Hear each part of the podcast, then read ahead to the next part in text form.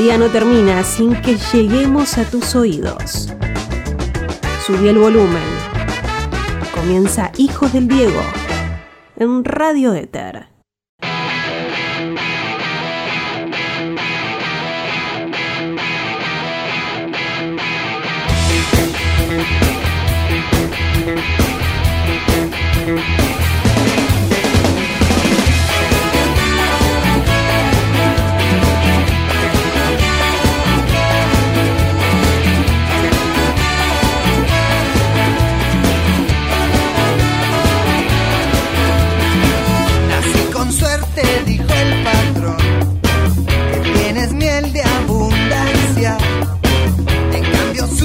Mamá y una mi fruta dulce es amarga.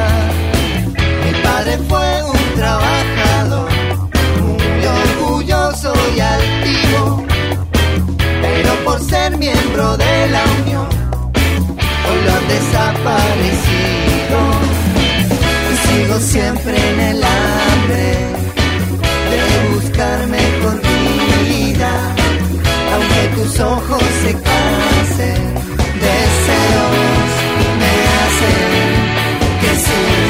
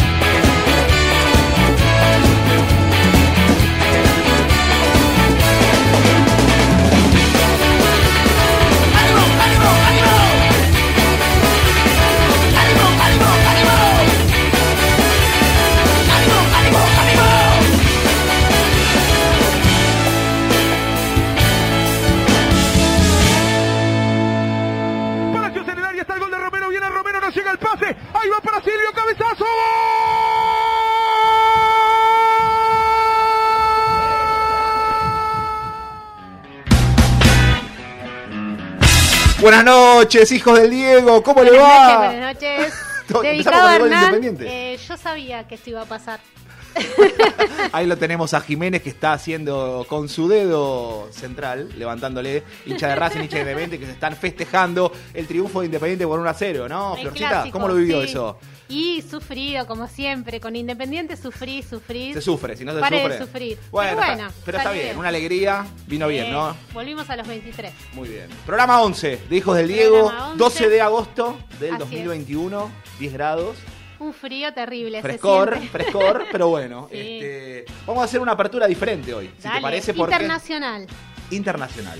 ¿Cuál fue, Flor, la noticia de esta semana? Justo hoy, una semana. ¿Qué pasó? Claro, justo una semana porque recuerdo que el jueves pasado cuando vos me decías la noticia del día es que Messi deja el Barcelona y yo te decía, bueno, pero hay que tocar otras noticias porque capaz que capaz que es un ida y vuelta, es una negociación, es que no. ya había pasado, viste, que Sí, sí. tuvo una casi salida hace un año, que al final después él termina arreglando y se termina quedando en su momento, pero bueno, ahora Toda esta se semana concretó. abrías Instagram, abrías Facebook, abrías Twitter. Messi. Messi, Messi, Messi, Messi, Messi, Neymar de vez en cuando, Messi.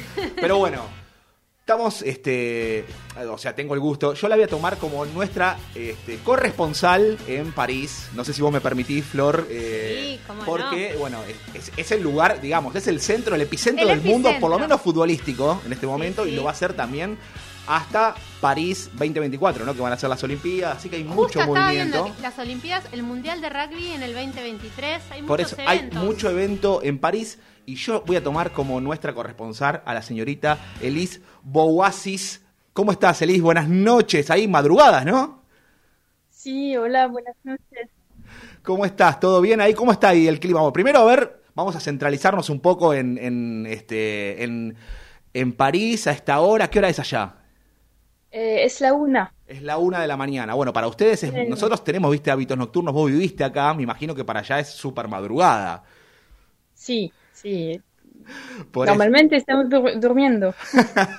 Claro, bueno, Te acá, sacamos de la cama. acá generalmente también, pero bueno, este. A ver, yo voy a empezar un poco preguntándote. Este, ¿cómo fueron, cómo fue esta semana? Si sentiste una revolución a nivel periodístico, a nivel televisión, ¿cómo lo viviste? Con el tema Messi, obviamente. Y muy, muy sorprendido.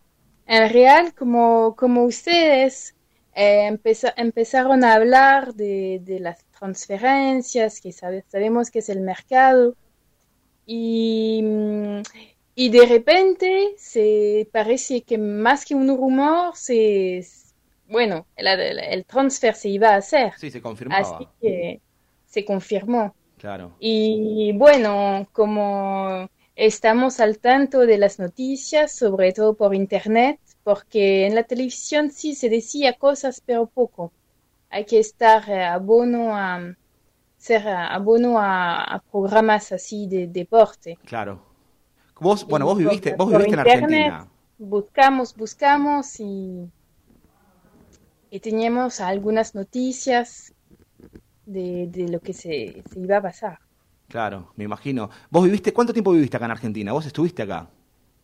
Sí, tres años. Tres años. ¿Vos podés explicarnos a nosotros y a la gente qué, qué, qué significa el PSG en, en, en, en Francia eh, para, lo, para lo que es para nosotros el fútbol también, ¿no? El PSG, eh, PSG, Paris Saint-Germain, es como eh, de- desde como desde 10 años casi el Qatar compró el, eh, el, el club y de ahí empezó el objetivo, el objetivo de la, de la Champions League. Y ahí empezó a hacer como el enfoque de toda la liga eh, en este, sobre este, este club. Antes era más eh, Marseille, el Olímpico de Marsella. Claro. Justamente, el- y el de y el Lyon, Lyon, eh, el Olímpico de, de Lyon. Que son los equipos, como- claro, son hay los más fuertes. Tres, eh, tres clubes más importantes y el PSG no era el más importante de antes. Pero en algún momento llegaron los millones, ¿no? De Claro, este, los petrodólares. los petrodólares. Dale, Flor. claro.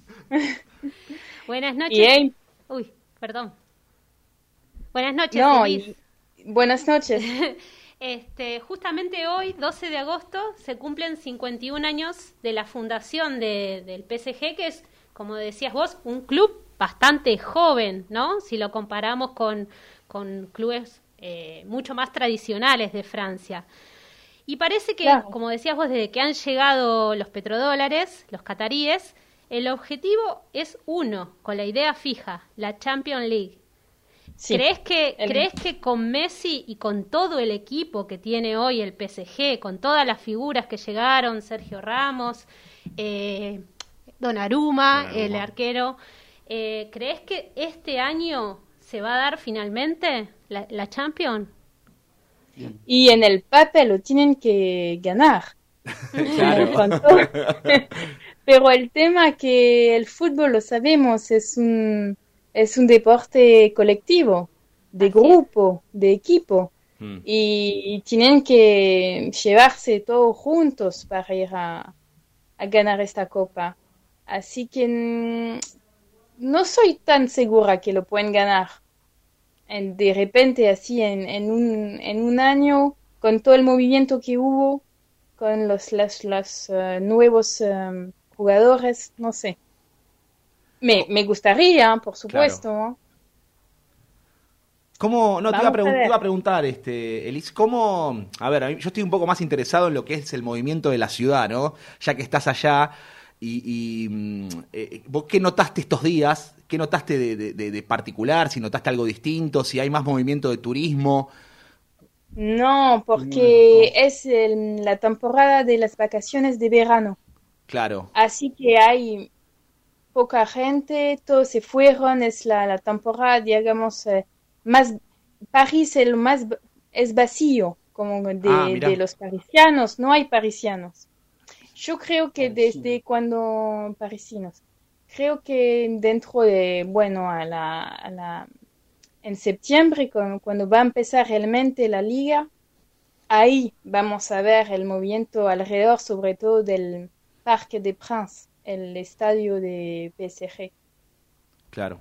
Ahí se, hay mucha movida, hay los, los hinchas están muy, muy activos. Claro. Y Elis, con este furor de Messi, este, imagino que, que la apuesta grande del PSG es eh, también en la parte económica, si bien hacen esta inversión tan grande de, de sostener el sueldo de Messi, si bien llegó libre, eh, yo creo que ya están viendo réditos. Escuché que le- estaban agotadas las camisetas. ¿Vos tenés idea cuánto sale una camiseta, una entrada de fútbol? Sí, todo está como se, se, Messi, Messi se paga solo. Sí, se, se dice que Messi se paga solo porque Claro. al final con todo el marketing que hay, el sponsor, todo, y por ejemplo una camiseta se decía que se val- valía ciento, 115 euros. 115 Uf, euros. ¿Cuántos pesos son? Y acá en pesos es difícil. Acá no tenemos forma de hacer el cálculo con los pesos porque el euro debe estar cerca de 200 pesos o estoy equivocado, Flor, más o Y menos. no sé, sí, debe estar. Si el dólar es Por ejemplo, eh, para nosotros un pan vale un euro, Un un euro. pan. un baguette, un baguette. Una y sí, acá, sí, acá, sí, más o menos. Es difícil hacer la conversión con euros porque para nosotros está caro el dólar. Imagínate el euro que está un poquito menos del doble. Este, es, es difícil, pero una camiseta de fútbol acá en Argentina, para que tengas una idea, debe estar alrededor de mil. 7 mil, 8 mil pesos. Yo entiendo que para ustedes ¿qué es- significa mucho, digamos, 120 euros eh, en un gasto.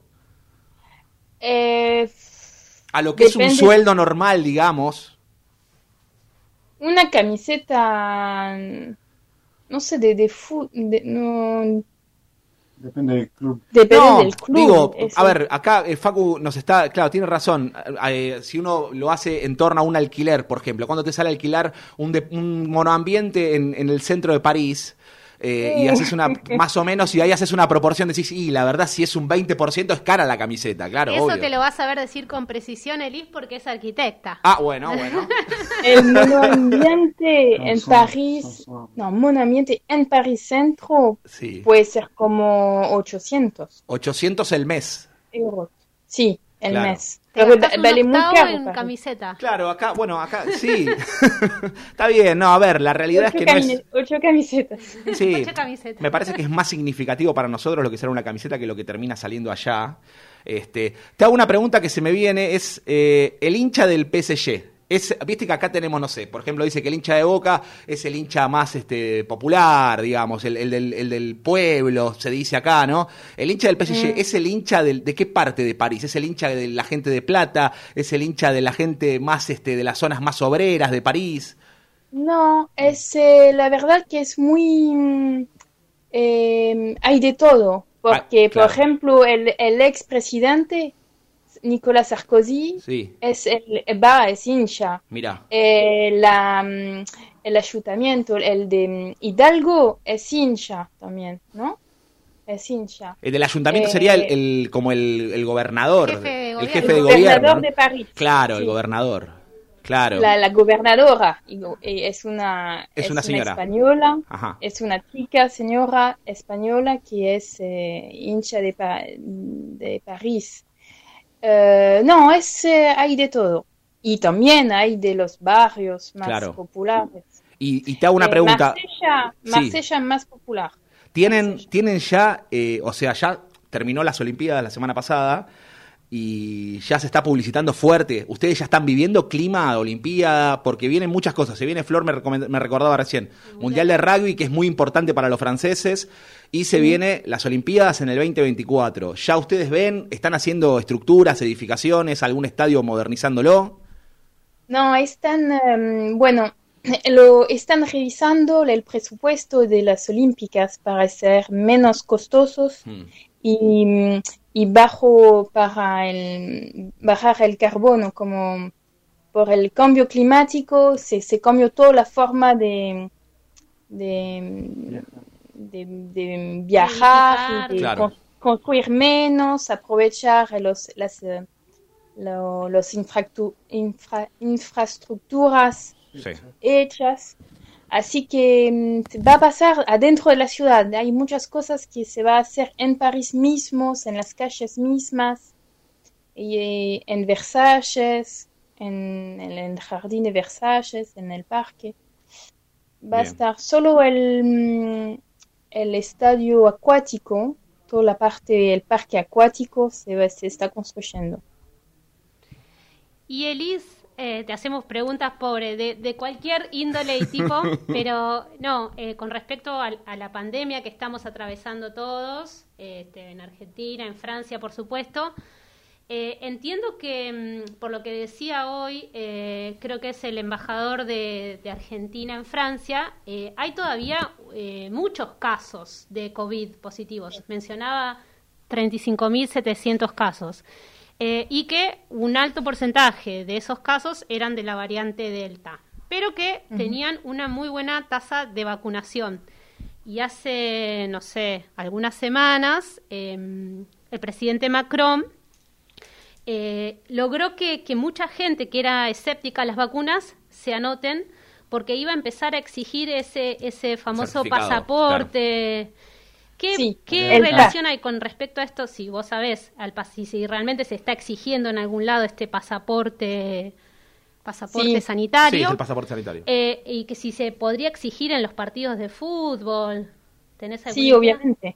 Sí, sí, sí. El paz sanitario empezó el lunes, este Ah. lunes, y tenemos que tenerlo para ir al restaurante, al cine, el teatro, estadio de fútbol, Eh, todos los lugares públicos. Bien. Bueno, así es. Mm. ¿Vos, vos- estás vacunada, Liz? Sí, yo estoy vacunada, pero mi novio no. ¿Pero por un tema por un tema ideológico o, po- es, es por una decisión personal, digamos, que él no está vacunado? Está bien. Decisión, de- decisión personal. Está muy bien. Quiere esperar, que hay muchas personas que dudan. Sí. El tema que- contra- Hay muchas manifestaciones Contra en. París Claro, contra, la, Claro. contra el, este paz que, que nos, eh, que Nos saca nos la libertad. sacan la libertad de, de vivir, digamos. sí, de sí. vivir Sí, porque los obliga, a ver, en parte los obliga a, a- a estar vacunados como para poder asistir, a tener una vida social, ¿no? Como era hace un tiempo, y eso a veces a, a ciertas ideologías es chocante. Por eso también se debe dar tantas manifestaciones. Creo que acá nosotros todavía no estamos con el pase sanitario, pero es lo que nos viene. Nosotros vemos en ustedes lo que a nosotros nos termina pasando en, en, tres meses quizás. Vivimos lo que vivimos ustedes, que es lo que nos pasó a nosotros en el verano nuestro, Sí, que veíamos cómo ustedes ola. estaban con la segunda ola. Bueno, es lo que nosotros estamos un poco viviendo ahora y tratando de vacunar a la gente. Pero bueno, yo, si querés, Flor, querés hacer No, la no, última, así eh, la dejamos Solo descansar. de lo mismo que con respecto a ese tema en particular, eh, bueno, leía que, que, los que había un 40%, no sé si será así, un 40% de la población de Francia que era escéptica a la vacuna, pero que a su vez con todas las políticas eh, Hmm. estas que incluyen la obligatoriedad para asistir a ciertos lugares, eh, lograron ser el país de la Unión Europea con mayor tasa de vacunación. Exacto. Así que al final eh, creo que tiene, si bien es algo un poco quizás imperativo, impuesto, eh, tiene un fin bastante noble, que es que cada vez haya menos gente contagiada con esta terrible enfermedad. Sí. Eso. Sí, seguro. Ojalá. Yo, bueno, eh, te voy a dejar, bueno, los vamos a dejar ir a, ir a dormir, que es súper tarde. Me Este, gustaría que alguna otra vez este, nos haga llegar alguna un audio, Mirá, este, vos sentiste, algún comentario. vos Eli sentiste la corresponsal de Hijos de Diego en París para cuando tengas la libertad de filmar algo, de mostrarnos, nosotros mandalo que nosotros lo vamos a pasar en las redes, porque es importante tener ese nexo hoy. Messi es el centro de la escena futbolística mundial hoy y hace muchos años, pero hoy París ah, por un montón de cosas, Francia también, porque Francia la verdad es que ha evolucionado un montón, a ver, no ha evolucionado, porque la verdad que está siempre en el centro de la escena, pero muchos deportes de equipo como el fútbol, campeón del mundo, en el Básquet. ah, en el vóley, campeón olímpico, en el sí, en el- bueno, en el básquet haciendo un gran papel también, pero bueno, eh, ha estado siempre en el centro de la escena y hoy con Messi la verdad es que, que es importante tener y, y contar con tu palabra. Ustedes, no sé si lo dijiste, ¿ustedes son hinchas de allá? ¿Cómo? ¿Ustedes de qué equipo son? Sí, sí, yo sigo, yo soy hincha de PSG. Ah, muy bien, lo- muy bien. lo sigo. Muy bien. Lo que tenemos sí. que ah, lo que olvidamos de hablar es de Mbappé, Kylian. Sí, que para nosotros es el futuro Messi. Ah, bueno, y aparte es un chico que con 20. Kylian tiene 23, creo, si no me equivoco. Ella es campeón del mundo. Es, es como que tuvo todo. Sí, o Un 22 de- sí, 22 o 23. Pero es como que de golpe Mbappé se convirtió en. Tuvo todo de muy chico. Y la verdad es que, bueno, este creo que está todavía en esa transformación. Mismo él había, había manifestado irse a jugar al Real Madrid. Yo escuché que, Claro. que, digamos, ahora con la llegada de Messi y con este equipo que se consolidó, que se está armando, este, lo convencieron de quedarse una temporada más justamente con el objetivo de que se le dé la Champions Jugá- League jugá en con el Messi. PSG. Ahora me quedo, dijo, un Claro. año más. Sí, no, todavía no sabemos, lo vamos a hacer el lunes. ah, el lunes, confirma. Va, va a haber una, Conferencia. una conferencia con el director Nasser y ahí se va a aclarar la- el, el tema. Esperemos que se quede. Yo vi que subió en las Esperamos. redes sociales, Ojalá. foto Sí, con Messi. Que era Bueno, un poco... vamos a dejarla ir a Sí, descansar. perdón, perdón, Elis Elis. Bobasi, te agradecemos mucho, dijo el Diego, haberte tenido. Esperamos tener noticias tuyas en, en, en París cuando quieras, cuando te sientas en la libertad total de hacerlo. Escribite con Flor, que es nuestro nexo, y te mandamos un beso y los dejamos ir a descansar. Muy buenas noches y gracias. Gracias, con placer. Te mandamos un beso. Besos, un saludo a, a las locatinas. que Ah, sí. El equipo de Un fútbol. saludo a las Muy locatinas que este año cumplen 10 años. Muy bien, Ya- ya te van a estar esperando para que vengas acá, quieren el pase internacional tuyo, las chicas. Sí, te mandamos un beso, Liz. gracias. Chau, chau, Chao. buenas noches. Chao, buenas noches. Bueno, buenísimo. Gran, gran, gran, gran móvil. Hola, hemos buenas tenido. noches. ¿Cómo están? Buenas noches. Acá, acá acabo de llegar, caí con un paracaídas. Hermosa la nota, chicos, la verdad es que. la Me que encantó, me encantó. afuera. La tuve que vivir desde afuera. ¿Y cómo lo sentiste? Muy lindo. la- es raro, es raro tener una nota eh, o una charla más que una nota, ¿no? Con alguien que es de afuera del país, básicamente. Exactamente. Primero es una experiencia nueva para nosotros Sí. y segundo Habla muy bien, Elise, habla entiende muy, muy bien, bien. Muy bien, la verdad es que está es, es- es muy muy bien predispuesta para la diferencia horaria, me parece, Sí, y, por genia. sobre todo la buena onda y la amabilidad que tuvo de poder participar y, y sumarse a, a- a este nuevo programa de Hijo del Diego. Y La algo que que- no ven nuestros oyentes, porque esto es la radio, pero es- estuvo toda la, la- la nota con la camiseta de Argentina.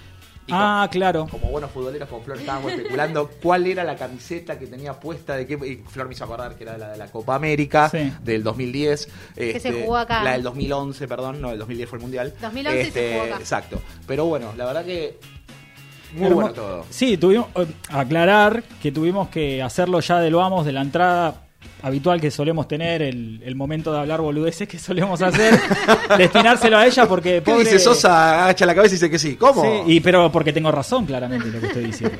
Eh, también por una cuestión lógica del tema de la diferencia de hora- de horario y que, tiene ya que desde la descansar. una y media de la no le preguntaron, ¿no? Porque la verdad es que no llegué a escuchar eh, si se quedó, si siguió la, la jarana, se quedó de jirafa hasta la, una de la mañana. No, o- no, no. Eh, o se acostó a yo le un pregunté. No, no, yo ya le pregunté, de- eh, o sea, Flor me estuvo pasando alguna data de que es real, de que nosotros tenemos muchísimos más hábitos nocturnos que los europeos. Sí, sí, y, sí. Claro. y en general es Cenan esta más hora, temprano, esta hora para ya nosotros son cenó. las 4 de la mañana por ahí. Claro, ellos es muy tarde. Entonces, este, ellos A mí me, muy me pasó la, la Tiene primera razón. la primera vez que veas, me hago la canchera, la primera vez que fui a Europa, no, fui dos veces nada más.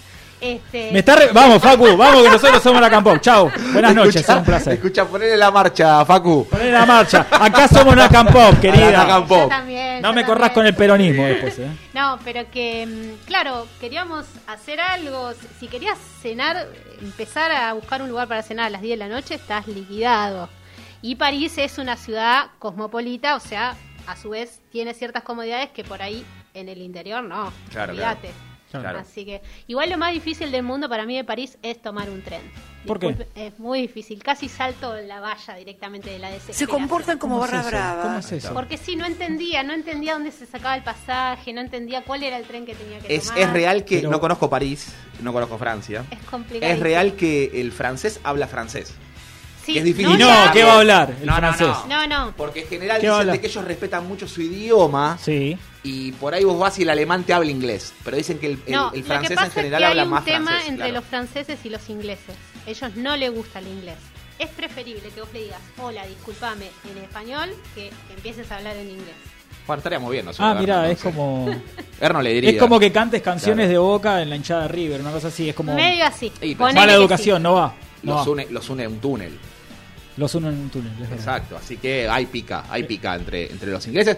Pero bueno, este, la verdad que me gustó cómo empezamos el programa. Espectacular. Sí, Este, sí. La verdad que bueno, le, le vamos ya como le dijimos, le vamos a, seguramente le vamos a pedir algo más, porque el hijo de Diego no se puede quedar ahí, entonces se va a venir mucha movida de Messi. Pobre, la vas a hacer que se levante a la una de la mañana. Vos sos un No, no, por desubicado. ahí nos puede grabar No, material. no, no, no, vayamos, vamos por cosas grandes. Vamos a pedirle que nos mande una camiseta firmada por Messi. Si vamos a pedir cosas o no. Vamos Claro. a sortear en Hijos del Diego. La semana que viene en Hijos del Diego, la camiseta de Messi. ¿Vos ponés las 20 lucas que sale la camiseta?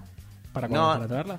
Dijo que él dice que no le significa tanto, ella la va a pagar. Pero Ah, feliz, me dijo. Claramente Sí. esta economía está en el tacho. Como ahora está la- el momento distendido, ¿no? Sí. Ríanse este, con, Ami- con Anita, nuestra columnista de política y género. Anita, Nylon. Nylon. Vamos a disfrutar. Uh, no puse el nylon. ¡Eh! Colgado. Sancionenlo. Retame, Facu, retame. Vamos a disfrutar un torneo de fútbol 8, como hemos contado en algún momento acá, y tuvimos que definir las camisetas y cuál salió, la del PSG. Muy bien. Así que vamos a tener trucha, por supuesto, porque Bueno. no da el presupuesto. Si no van a jugar con la remera. No me, no me maten, no me Se van a maten. Yo le decía a Pato que creo que está todo dado para que la Argentina gane el Mundial del año que viene. Uh, Por, ah, por Firmalo, lo, eh, que, grabalo. por lo que decían que cuando se fue dice, Maradona del Barcelona. No por, no por eso, sino porque me da una sensación por toda la. la ¿Vos decís que los petrodólares van a llevar a que- sí? Sí, ¿sabés la guita que van a juntar con Messi? Y, Messi campeón, ¿vos te pensás que no le van a dar Mirá, medio un contrato a con el mí Paris Saint Germain? Me tapo los ojos y seamos campeones, no me importa. por eso, a mí tampoco me importa. Pero Miro para el costado, Sí, si sin hace duda, falta. sin Ojalá. duda, pero necesito necesito ver a Messi campeón, necesito ver a la selección argentina. Bueno, pero para, todavía estamos con los. Salió campeón de América, Grabalo, eh. tranquilo. Grabalo, hoy No, 12 de agosto. está eh, re loco, amigo. No, no estoy loco, yo sé lo que te digo, Facu, yo sé lo que te Yo estoy digo. contento, No yo estoy contento. Bueno, ¿vendemos programa? Vamos a vender el programa. ¿Qué tenemos hoy? ¿Qué te- hoy tenemos, eh, en un rato... Lo que viene, lo que viene en Hijos del Diego. Hablando o chamullando de actualidad con la señorita Sí, Florencia no Rincón. me pude preparar. Hoy se va a llamar realmente Chamullando de Actividad. Chamullando de actualidad. De actualidad, sí. Con, con Flor Rincón vamos a recibir a Anita que va a estar hablando de política, Bien. más de política que de género en relación a los 200 años de la UBA que está cumpliendo hoy Sí. la Universidad de ¿Cuántos, Buenos Aires. ¿Cuántos aniversarios hoy, no? Muchos aniversarios, sí. De hecho, ahora el tema con el que vamos a arrancar tiene algo que ver con otro aniversario, pero fue ayer. Exacto. Nosotros tenemos edición semanal. Gustavo Cerati, que hubiera cumplido 62 años también. Vamos a, de alguna manera, hacer Un homenaje, mini homenaje, dijo Va a venir Meli con las Bombi Jules. Si alcanza el tiempo, vamos a echar ¿Cuántas bombis trae? Bombis, y ya hoy nos estuvo spoileando un poco de cosas en el grupo. Sí, sí, sí. Y Después le voy a decir en vivo. Pikachu, Pikachu, Meli, ¿eh? Sí, sí, sí, viene. Bueno, un poco y un poco, me parece. Bueno, no vamos a adelantar mucho. No, no, no, no, no, pero bueno. Dejemos que, este, que ella lo cuenta y volveces varias más eh, hasta las 22 si nos dejan. Si, Si nos, nos dejan. dejan. Si nos dejan, haremos con las nubes terciopelo. Exacto. Vamos con en nuestro micro mini homenaje a Gustavo Cerati, a Soda. Dale. Eh, ¿Danza rota Así o es. break dance? Arrancamos, dale. Vale.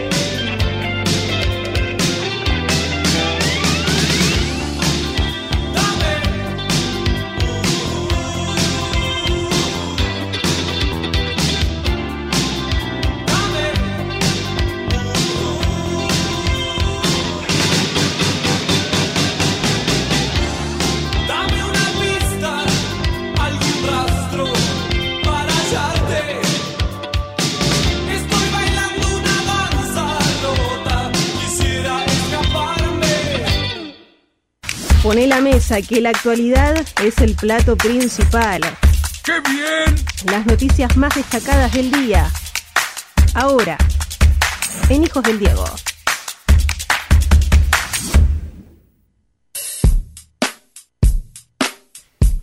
20.45 de la noche en Hijos del Diego y nos metemos en la sección actualidad. Hablemos de todo un poco sin saber mucho. Hablemos sin saber, Hablemos sin casi. saber. Con la señorita Florencia Rincón, Flor. Sí, este, hoy vamos a compartirla un poco la columna.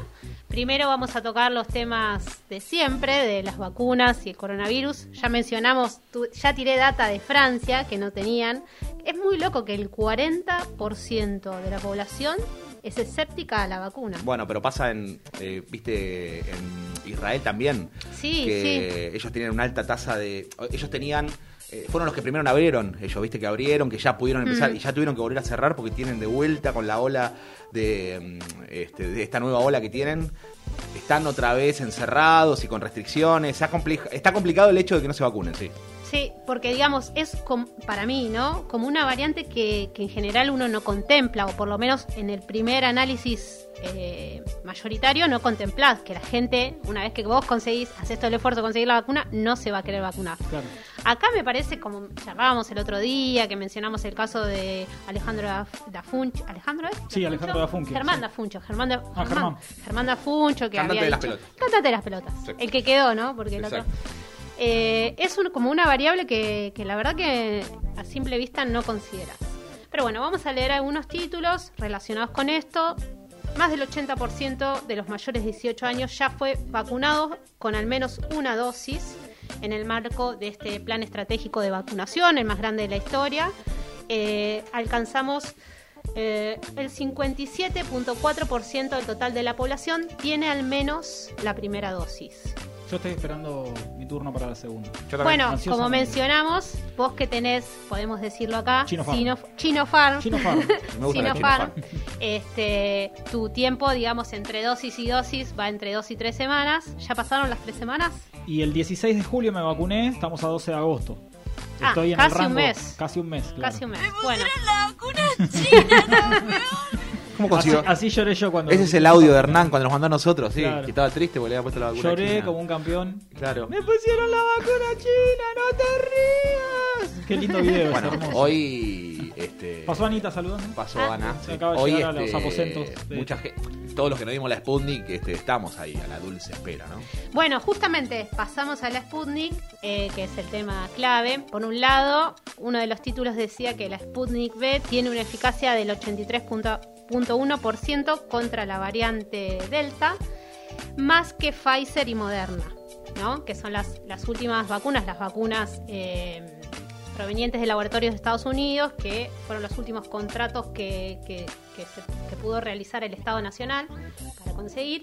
Eh, la vacuna Sputnik, como decíamos, tiene una eficacia de 94.4 contra las hospitalizaciones, 83.1 contra la variante Delta, como decíamos, y estas pruebas fueron realizadas en Rusia, Hungría, Emiratos Árabes Unidos, Bahrein y Argentina. Es como que el, el mapa está como bastante sesgado, ¿no? Oriente Medio, eh, Rusia, Hungría y Argentina. Pero bueno, eh, mencionábamos contra Pfizer y Moderna que en el caso de la variante Delta tienen eh, una eficacia del 76 y 42% respectivamente, que llama la atención que es bastante bajo, ¿no? Exacto. Por otro lado, con respecto a las vacunas Sputnik B, eh, por fin, después de tanto tiempo que lo venimos mencionando acá, fueron aprobadas las primeras dosis terminadas en Argentina. Son 1.150.000 dosis terminadas por el laboratorio Richmond. Eh, que fueron aprobadas una vez que pasaron todos los controles, como me gusta decir, del centro Gamaleya. Gamaleya, Pato ya. cada vez que lo Naca digo. Pop, querida. Porque le, devuelve, Gamaleya. le, le divierte la eh, porque originalmente dijo Gamaleya. Gamaleya, dije yo. Es, es muy Tetris. Es muy Tetris. Ella dice alfajores Guaymallén. Guaymallén. Eh, ahora el, el tema es que de ese un millón ciento, ya me olvidé el número, 150 mil, la realidad es que 995 mil son dosis 1 y solo 152 mil son dosis 2. Así que bueno, estamos a la espera. a mí me da un poco de miedo el hecho de pa- pa- paremos de dar la dosis 1 Claro. si, si no tenemos la 2. No, pero digamos, yo creo que se fueron dando a medida que fueron llegando las vacunas. No hubo, de hecho, eh, yo, digamos, como hablo tanto de las vacunas, me pongo como a, a pensar un poco cómo se dieron las condiciones, ¿no? Por ejemplo, una de las cosas que, que se mencionan en los estudios es que la que tiene Hernán es justamente muy buena para su rango de edad. ¿Qué Dice que es muy ¿Qué efectiva. Yo, yo lo pondría en discusión, pero bueno, no sé. ¿Qué está diciendo, señorita? No, no, que es muy efectiva para la gente entre 30 y 39 años. Vos Hablamos fijate de- que... De la China. Paro, paro con el pecho la variante Delta, entonces. Sí, de, pechito. Sí. Por eso digo, eh, conozco otros casos que tienen otro rango de edad y recibieron la Sinopharm, pero evalúa el momento en el que se dio y fue cuando no había tantas vacunas y en este caso se trata de una docente. Entonces, eh, por ahí cuando hubo que, digamos, vacunar primero al personal médico, los docentes fueron vacunando con las vacunas que iban llegando. Pero digo, existe como un sentido, una estrategia, así como decíamos que la Moderna y Pfizer van a ser principalmente guardadas para, para los eh, adolescentes y niños. Este, bueno, no sé por qué me fui hablando Se de fue por eso. las ramas. Sí, sí, porque yo Se estaba, acordando, se estaba acordando de la que ¡Eh, Flor! ¡Vení, ey! ¡Vení! Acá estamos, acá estamos. Después, eh, de- ¿tenés algo? Decime, decime. No, no, yo vos sabés que yo te voy a hacer la contra. Así Bueno, que habla la de las vacunas, todo lo que vos quieras. te Juntos por, el, juntos por el cambio. Yo y- te hago la- Yo te voy a cantar la aposta de los medios opositores a- Dale, dale. a- al gobierno. En realidad, repasar un poco los, los titulares principales de los portales opositores. ¿Vamos a salir del COVID? Sí. Ah, ok, ok. Bueno, eh, lo último, déjame decir, para, para llevar un momento así tétrico, el caso cero Tetris. de la variante Delta en Córdoba, ¿se acuerdan? El señor de Sí, 62 este señor años que vino, sí. de Perú y contagió a más de 30 personas, está en estado grave con pronóstico reservado. Está en coma farmacológico. Y la Al horno. verdad que eh, está tocando más el arpa que la guitarra, Vino para de- decirlo. ¿Vino de chota? No sabemos si vino en chota, en chota y de chota.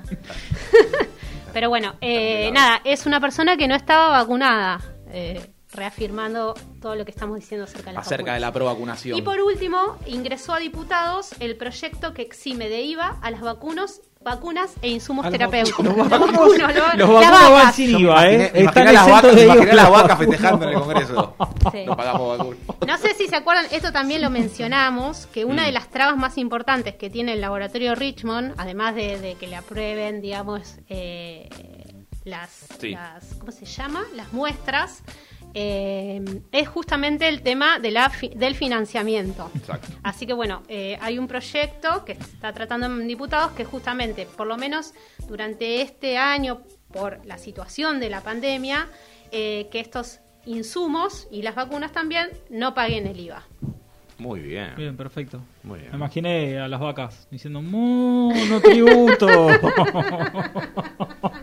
no, sí, sí. Terrible. Vacunos terrible exentos de. IVA. Bueno, Pago ¿listo? Dígame, Me cantaste dígame. las postas de la, de la vacuna, yo te voy a cantar la posta. Para que viene. De la antivacuna. Viene, viene el, el, Viene, el acá opo- vengo. el opositor. Vengo el con opositor. A ver, el opositor. No sé, yo de la oposición lo único que, que destaco es la peluca de Milei. Es Ah. excelente. La envidia de no tener pelo. ¿Vieron el meme de, mm, de Caballo? O sea, es Milei se saca el gato y es Caballo.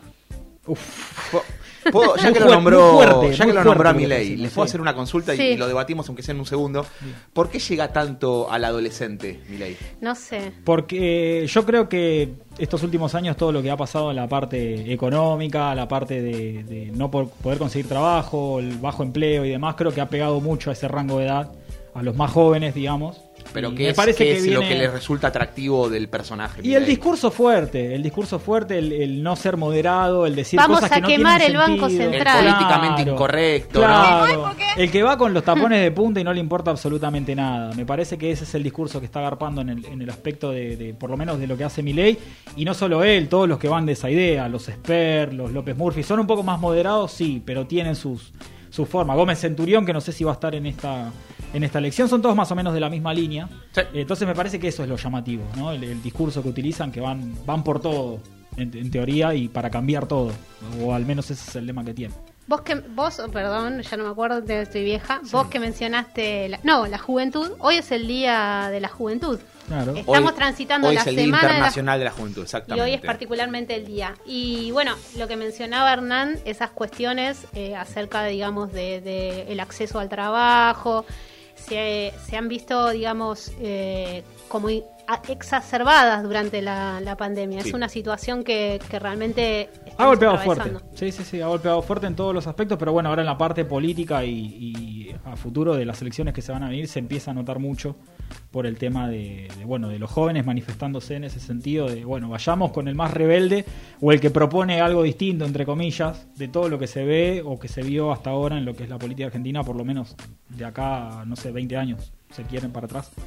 Pero, pero bueno, cambiamos de tema. Ahora Cambie sí. de tema. No, vamos a resaltar, eh, los medios opositores se hacen eco de la noticia de, al menos del día, eh, el tema de la foto del cumpleaños de Fabiola Yáñez. ¿Eso está confirmado? En Vi la foto, está confirmado. Está, que con- día? está confirmado porque, les voy a decir, ya primero los medios opositores lo levantan, ¿sí? Tienen algunos justificativos, algunos no, no brindan datos de dónde sale, ¿sí?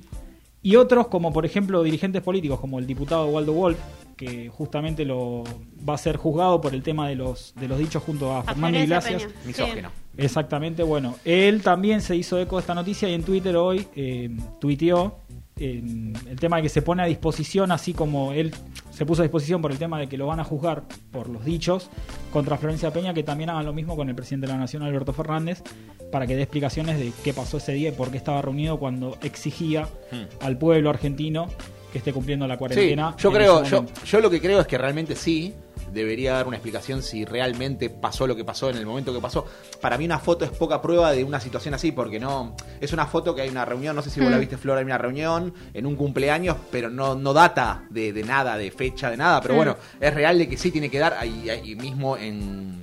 Este, en la Quinta de Olivo hay registros de entrada de gente de esos días también, ¿no? Sí, incluso... Igual, me- perdón, eh, Sí. eh, desde mi punto de vista, em, es distinto, no sé, o sea, está mal, está mal, sí, estamos de acuerdo, tiene que dar explicaciones porque es el presidente de la nación y, y está infringiendo su propia norma. Sí. Pero digo, eso, a las agresiones. No, no, no, por eso te digo, hay que no. dividir, ¿eh? Nada Sí, que ver sí, una sí, cosa sí. con la otra, nada que ver una que cosa con la otra, no, no. distintas. No, Sí, y a- sí, además, eh, donde viene la parte violenta, si se quiere, es en redes sociales, específicamente en Twitter. Twitter es una comunidad, siempre lo digo, muy, muy violenta, en donde uno Claro, lo que o más de uno se descarga ahí. si las personas que, digamos, eh, nos representan, como los diputados, senadores, gobernadores, presidentes, eh, digamos, no guardan las formas, eh, es muy difícil que el pibe de la esquina... Sí, seguro. No, obvio, No, obviamente, obviamente, sí. Seguramente, pero bueno, varios referentes de la, de la oposición están evaluando pedir un.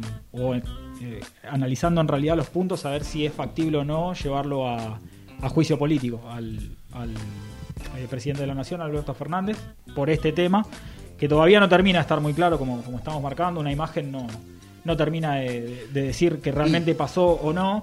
Pero, esto quiero destacar antes de, de ir cerrando, Sí. Infobae como siempre pasa, que muchas de las, noches, de las notas, quiero decir, no, no firma el periodista que escribe, ¿sí? que eso es una cosa que, que suelo destacar.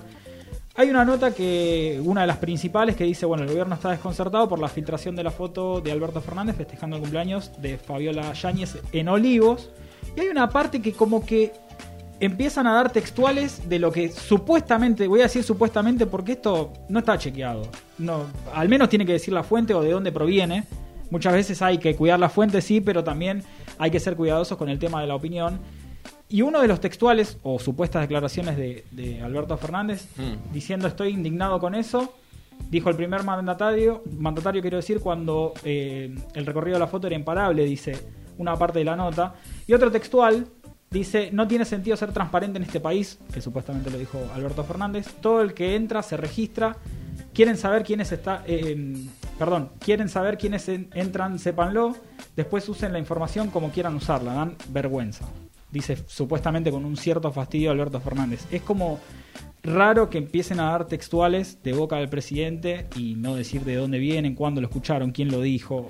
Es real de que Son, son medios tendenciosas las notas. Es real de que Alberto no me voy a poner en, def- en defensa va a del presidente. dar, va a tener que dar una explicación explicaciones, acerca de claramente. esta situación, pero sin duda esto, ¿eh? Pero por otro lado, como dijo Flor, me parece que hay temas que a veces compararlo con lo de el diputado es otro extremo. Sí, sí, sí. Y que en este país, en este momento, estamos Aparte, que que Fernando Iglesias, que viene Sí, sí, sí, por eso. patinando Pero en sí el es real que Un va a tener que dar porque la verdad que él era el que. categoría. Él era el que tenía que bajar línea en ese momento de lo que teníamos que hacer. Lo hacía, nos exigía, él también debía cumplirlo. Pero bueno. Tal cual.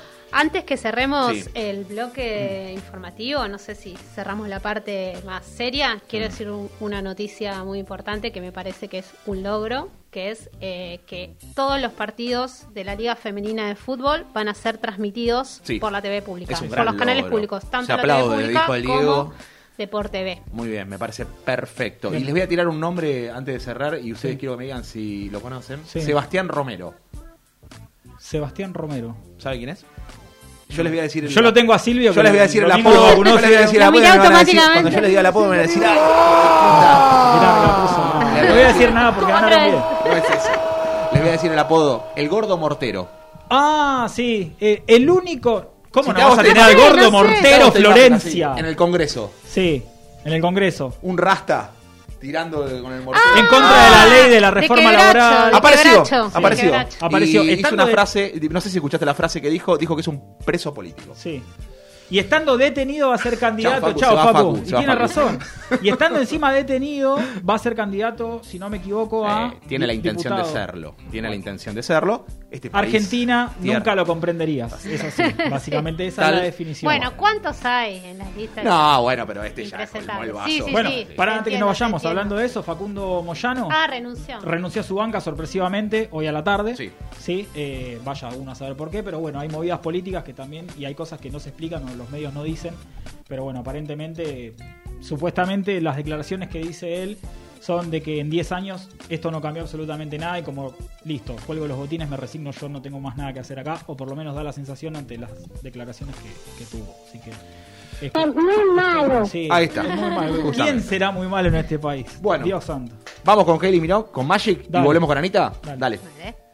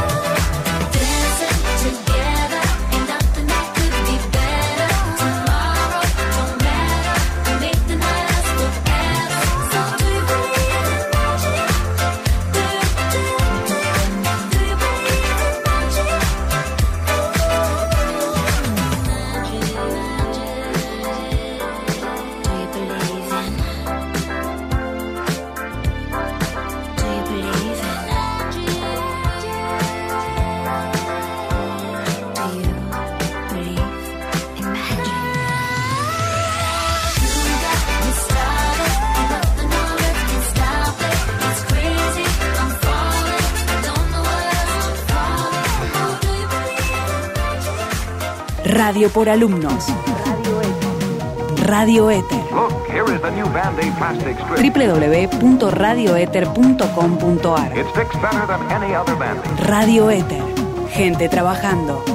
Aprende nuevas herramientas para comunicar contenidos en la web. Ether, la escuela de comunicación, te ofrece una especialización a distancia para que sigas actualizando tu formación. Periodismo, y comunicación, digital, sin salir de tu casa, Con tus propios tiempos. desde cualquier lugar del país. Especialización en periodismo y comunicación digital a distancia. Redes, información, convergencia, multiplataformas, nuevas audiencias. Conectate. Ether.com.ar Decí lo que pensás. Estudia lo que querés. Brand X, Brand Y. Las 24 horas del día. Los 7 días de la semana. We're going to use an ordinary variety peach. www.radioether.com.ar No matter how tough your beard. Gente trabajando. Scheller, Rincón, Jiménez, Hijos del Diego,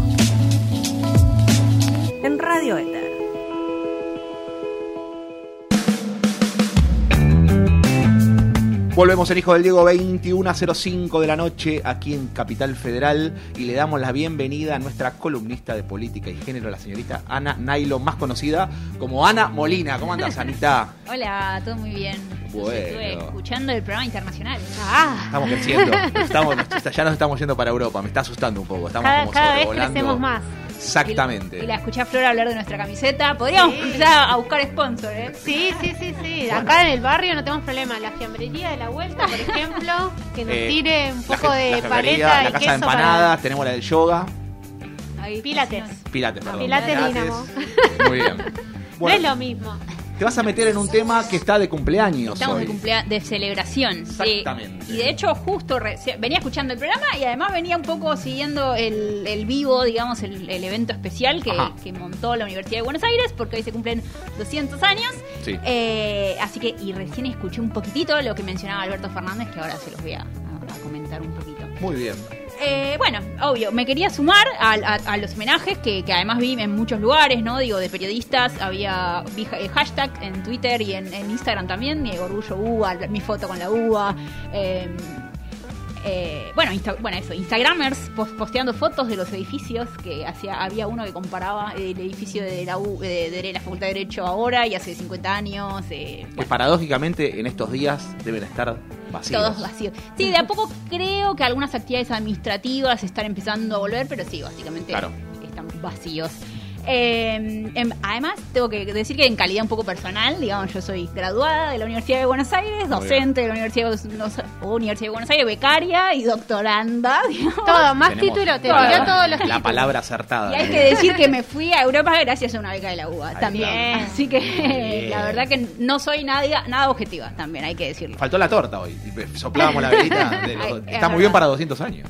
Estamos bien. Sí. Eh, bueno, como muchos sabrán, la Facultad de Buenos Aires está formada por tres, bueno, en realidad la universidad está formada por 13 facultades, ahí arranca así como una mini trivia. Mm. ¿Cuál Uh, nos va a matar. A ver, chan, chan. No, Ya es que arranca yo la dejé preparando. Ya estudié en La Plata que viene- encima. cada vez que ¿En serio? Sí, no sabía, Universidad de no. La Plata. Bueno, ahora vamos a hablar de la Universidad ver. de Plata también. ¿Cuál es la trivia? Eh, la trivia es, eh, ¿cuál fue la primera de las facultades que fue, es fácil igual me parece, o no, no sé, que fue fundada? Ingeniería, te tiro yo. Y no, para mí Chan, más chan, chan. ligado al ramo legal. Muy bien, Pato Muy le ha pegado. Es Ah, la Facultad de Derecho, Derecho. fundada Claro. en, 1900 en 1821, justamente, hace 200 años, por Martín Rodríguez, el entonces gobernador eh, de la provincia de Buenos Aires, junto con su ministro de Gobierno y Relaciones Exteriores, Bernardino Rivadavia. Eh, ¿Dónde estaba situada? Ya lo habrán escuchado tal vez hoy, es en lo que se conoce como la Manzana de las Luces. Sí. Eh, y ahora la segunda pregunta, ¿cuándo- ¿cuál fue la última de esas 13 universidades? Uh, esa no Ah, te va a contestar, voy a pero- la... A ver. Esta es más difícil además, es en realidad. Ay. Dios. Exactas y naturales. Porque no tienen lógica, o sea, ahora voy a explicar la lógica, pero... Porque están en Ciudad Universitaria. ver, Flor nada dijo más. exacta, Pato. No, para mí más ligado a la tecnología quizás. Y- ¿Qué sería? Eh, y sistemas. sea más concreto, no, sistemas, eh, programación, algo así, exacto. Claro, eso está, me parece, bueno, no sé en cuál Sí. está. Eh, no, la última fue la Facultad de Ciencias Sociales. Yo tengo Ah, mirá, mirá. en 1988. En realidad, por eso era una pregunta de otra cosa, no es que fue, fue se separó, digamos, de la Facultad de Derecho. Antes estaban originalmente Ah. las dos juntas. Así que yo trabajo. ¿Es la de en- Puam? Eh, no, Sociales es la que está ahora en Santiago del Estero. Ah, Eh, nivel de ignorancia esta mesa. no, está muy bien. Está A ver, muy no, bien. por- no hay Filosofía y letras. Filosofía y es la de Puan. Ahí yo Ah. hice mi CBC. Les voy a, me- todo Ah, es medio mirá, mirá. auto, auto, Está bien, autorreferencial. Y van todos a Sócrates después a tomar ahí a la esquina de Pedro Goyena. y- Sí, muy No, además era eh, yo eh, muy divertido cursar el los viernes ya había música, fiesta, Ah, olores a Y Sí. porque era como la más, la más feria, la, la Sí, hasta debe haber habido fe, a- a- vivían personas a- adentro de la facultad, si Mirá. mal no recuerdo. Bueno, hay muchas, cada facultad tiene sus leyendas urbanas, el de derecho Claro. tiene como una leyenda ahí de un fantasma. Uh. Pero bueno, esa Después la- nos tenés que traer esas eh, historias. voy a traer una columna sobre historias de Me, la me facultad. interesa mucho el tema fantasmas en la universidad. Eso tengo una amiga que tiene toda la data, así que la, Wow. la vamos a entrevistar. Sí, me, sí, da, la me- llamamos. me da mucho miedo la de derecho, que la veo tan impetuosa, tan grande. sí, ¿no? a la noche cuando se- yo me Mm. quedaba trabajando hasta Sí. tarde, no noche, pero se vuelve silencio. Bueno, en realidad estudian también, estudian, hay muchos estudiantes. Bueno, algo si quieren ver a la facultad de noche, especialmente dejen el auto mal estacionado en Palermo y se lo Sí, llevan sí, atrás ahí de la facultad. Sí. paseo, Pueden verla de noche ahí, sí. Eh, otro dato y última trivia. eh, el- el- el- en el año 2016, eh, que fue el último dato que encontré, la universidad contaba con ¿qué cantidad de estudiantes? ¿Cu- ¿Cuántos se les ¿Año? Año 2016, que en realidad es el, el- hubo un censo en 2011 y después en 2016 es el dato que yo encontré. Uh, cantidad de estudiantes. Yo tengo un número para tirar, pero quiero que tire el primero para... No tengo la menor idea. Bueno, yo te voy a yo. decir un número que te vas 500 mil. 5.000. Ah, bueno, sí, hicieron una. Somos así. Con Flor somos así. Está bien, tranquilo. Claro. Antagónicos. Eh, ¿Estuviste más cerca vos? ¿Yo? Igual ¿En me parece, sí, más pato. Eh, 293.765 alumnos de grado, de hecho, así que eh, si sumamos seguramente posgrados y no sé, los Uh, secundarios, eh, estamos cerca de un número. 300.000, no, no, 500.000, pero seguro más de Pero qué 300.000 alumnos. sí. ¿Viste? Es una ciudad la universidad. Claro, claro. O sea, no lo puedo dimensionar. ¿Viste? Sí, es tremendo. Mal. Incluso yo que he, he- he transcurrido por derecho, que es creo... Yo pensaba, igual hoy mirando, pensaba que era la más más numerosa y, más populosa? y era... eh, pe- pero ahora bajó, tendría que mirar de vuelta los números, pero no era la facultad de Derecho. Pero bueno, eso tarea para la próxima. Está muy bien. Eh, pero bueno, esta es una columna de política. Volvamos a la Sí. política. No, pero igual está bueno hacer una Me intro. gustó, me Sí, encantó. Yo, mira, perdón, antes que entres, Obvio. hoy me preguntaba por qué es la, uni- la UBA, Sí. Universidad de Buenos Aires, siendo una universidad estatal, por qué se la denominaba UBA. Por lo igual esta es una pregunta al aire, digamos, no es que, pero es intento entiendo yo que por el momento de su creación, digamos, ahí la, la, la provincia de Buenos Aires, Exacto, bueno, era el estamos peso, hablando de Bernardino. Rivadavia, estamos hablando de Sí, sí. 1821, claro, y era por eso, claro. Por eso, y dato que te tiro, el- en un acto que hubo al inicio de la facultad estaban Alberto Fernández, eh, Axel Kicillof y Horacio Rodríguez, Rodríguez Larreta, y estaban los tres medio como en simbolismo de que, es de hecho, hay un montón de sedes en el conurbano del CBC y de qué sé Exacto. yo, en la provincia de Buenos Aires. Así Sí. que en realidad es ahí, está ahí, le digo, es, Muy bien. no es de la ciudad autónoma de Buenos Aires. No, es mucho claramente más. no, obviamente. Bueno, y ya que haces esa intervención, hago otra intervención, pero lo opuesto a lo más moderno, eh, una pavada atómica. Hoy fui a la fiambrería, la misma que mencioné hoy, hablando con mi amiga. Ya estamos la para que fiambrera me dijo que su hijo se anotó en la carrera licenciatura en ciencias de datos. Entonces yo le pregunté, ¿en dónde? En la UBA. No puedo creer que ya tenga la UBA, o sea, Claro. porque es tipo lo, lo, el boom. Sí, Lo- y están- existe ahora la big, el Big Data, digo, ya tienen la licenciatura. Es muy bueno que la, que la universidad pública ya tenga esa carrera. Sí, sí, la verdad que es eh, creo que están exactas, ¿verdad? O, bueno, a- a- Y pero- debe estar con matemática en exacta. Sí, eh, y de hecho sociales, por ejemplo, también están incorporando materias de datos, digo, de a poco ahí... eh, No, pero cuesta- bien. Pero sí, obvio, es, eh, y es vital, digamos, también. Ahora podemos charlar. Ah, si al final podemos, va, podemos volver sobre este tema. Muy bien. Vamos un poco a la política. Vamos a ¿no? la política. La primera y más visible, eh, o sea, en realidad dividí la columna como en cuatro partes, ¿no? La, la primera es como la UA y las élites políticas. Ajá. eh, que es como lo más visible de lo que estuvo hablando también Alberto eh, Fernández. Que, y, y mencionaron recién en el acto, pero yo vengo a agregar algunos datos también, que 18 presidentes ah, habían, son de, de- históricamente de, de los presidentes argentinos fueron graduados de la Universidad de Buenos Aires, la mayoría de ellos, además de la Facultad de Derecho. Eh, de los ocho últimos presidentes electos desde 1983, o sea, del último periodo democrático, que estuvieron más de cinco días en el gobierno. No, no, no vale, no vale la época, centros. no vale 2001. Eh, claro, tres fueron egresados de la Universidad de Buenos Aires, los tres abogados, Raúl Alfonsín, Eduardo Dualde y Alberto Fernández. Sí. Eh, de hecho, otra cosita, en la Facultad de Derecho hay un mini museo de los presidentes argentinos. Mira qué bien. Eh, otros cuatro presidentes eh, fueron de universidades nacionales, la miro a Flor porque Plata. dos eh, fueron de la Universidad Nacional de Córdoba, Menem y Fernando de la Rúa, y eh, los Kirchner, Les Kirchner, de la Universidad Nacional de La Plata. Y uno solo de universidad privada, obviamente Mauricio. adivina cuál. Perdón, eh, Axel es de- también de la UBA. Sí, de la Facultad de Económica. Bien. Por otro lado, del actual gabinete, 11 de los 21 ministres y ministra- ministras eh, recibieron su título de grado en esa casa de estudios y muchos además, eh, ¿no? Un poco como que iniciaron su vida política en, ahí en los pasillos de la facultad, en la JUP, ¿no? En la juve- eh, Juventud Universitaria Peronista, eh, como, bueno, Jorge Tayana, ¿no? El nuevo ministro y, y- y muchos más. Mm. Eh, pero bueno, no me quería quedar solo con, esta descripción, digamos, de las elites, sino que mencionar algunos procesos, algunos más conocidos y otros menos conocidos que vinculan un poco a la política con, eh, con la Universidad de Buenos Aires. Eh, el primero, que creo que no es tan conocido, lo, lo, tomé de, los trabajos que, hace, voy a citar a, a Sergio Fried- Friedemann, que es docente universitario de la Facultad de Ciencias Sociales, que él denomina el proceso de peronización. ¿A qué se refiere El con rayo esto? peronizador. El rayo- el famoso rayo una cosa peronizador. así.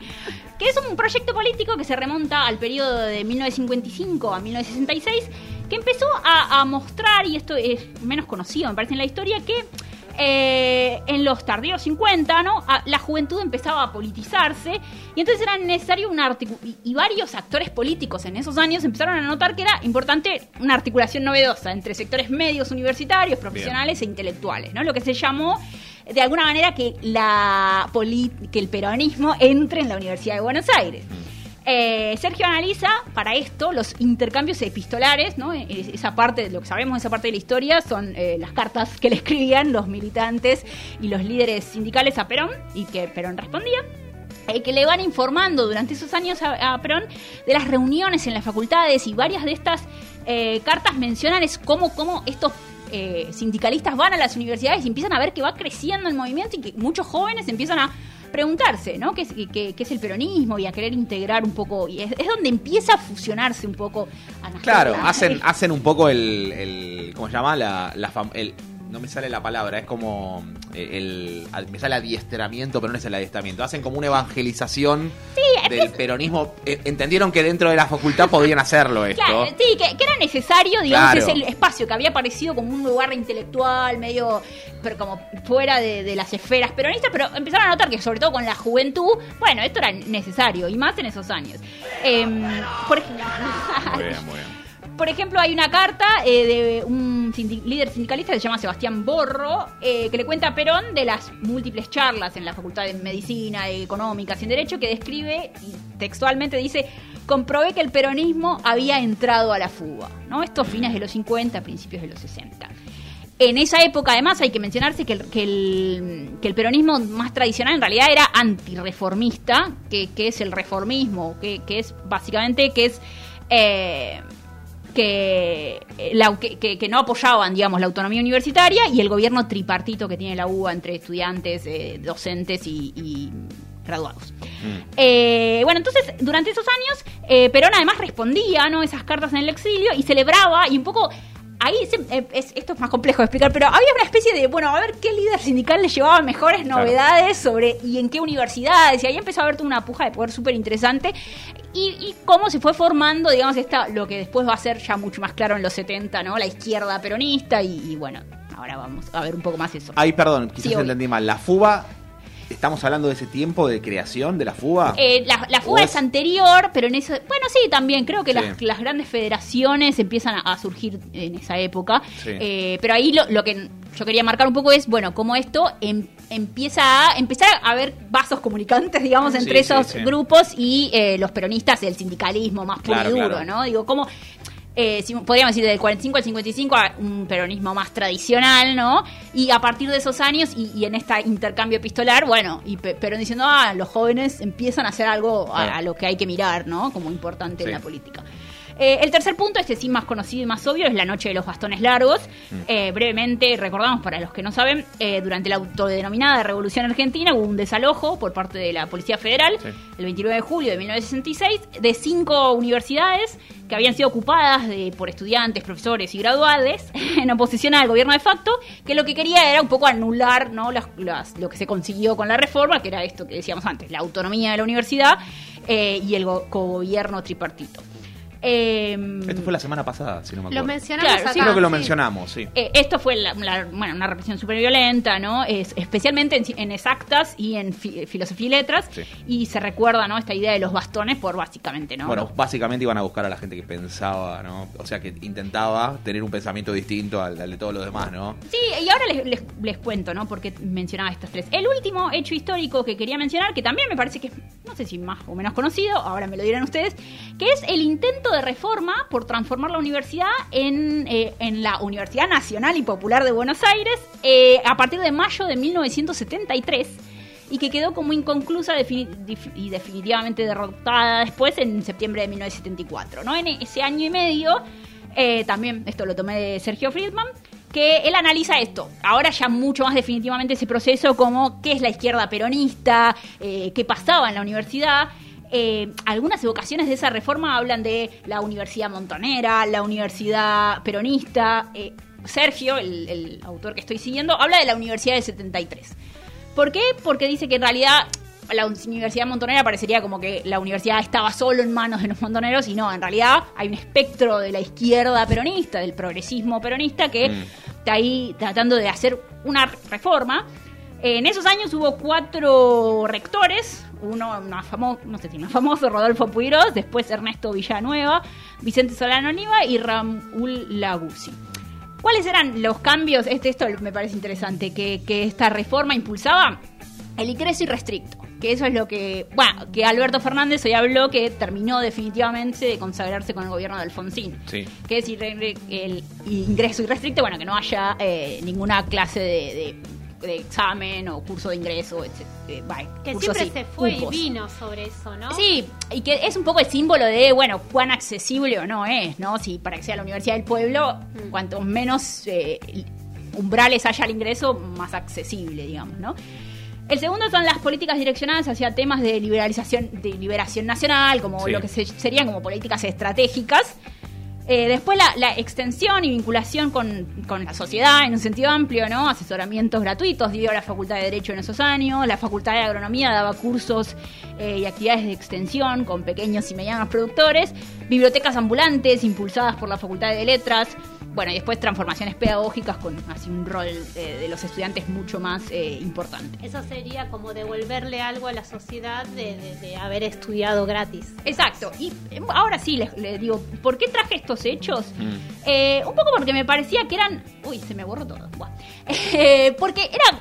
Bueno, ¿cuál es el rol de la universidad, no? De una universidad pública y, y sobre todo masiva. Y para ustedes, digo, ¿no? Para que hablam- hablamos la charla. ¿Qué les parece? ¿Qué, ¿Cuál es el rol de la universidad? ¿O, o qué- cómo lo ven? Digo, para ampliar un poco esto.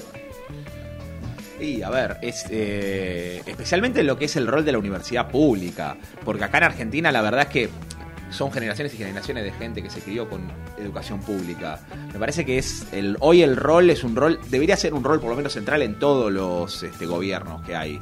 Este, respaldar la universidad pública. Hay gobiernos que la han dejado de lado, lo sabemos, eh, eh, estrepitosamente. Me acuerdo los recortes este, de, de la Rúa, eh, o sea, fue, por ejemplo, yo que estudié, te- perdón que te interrumpí, ¿no? Sí, sí, sí, sí.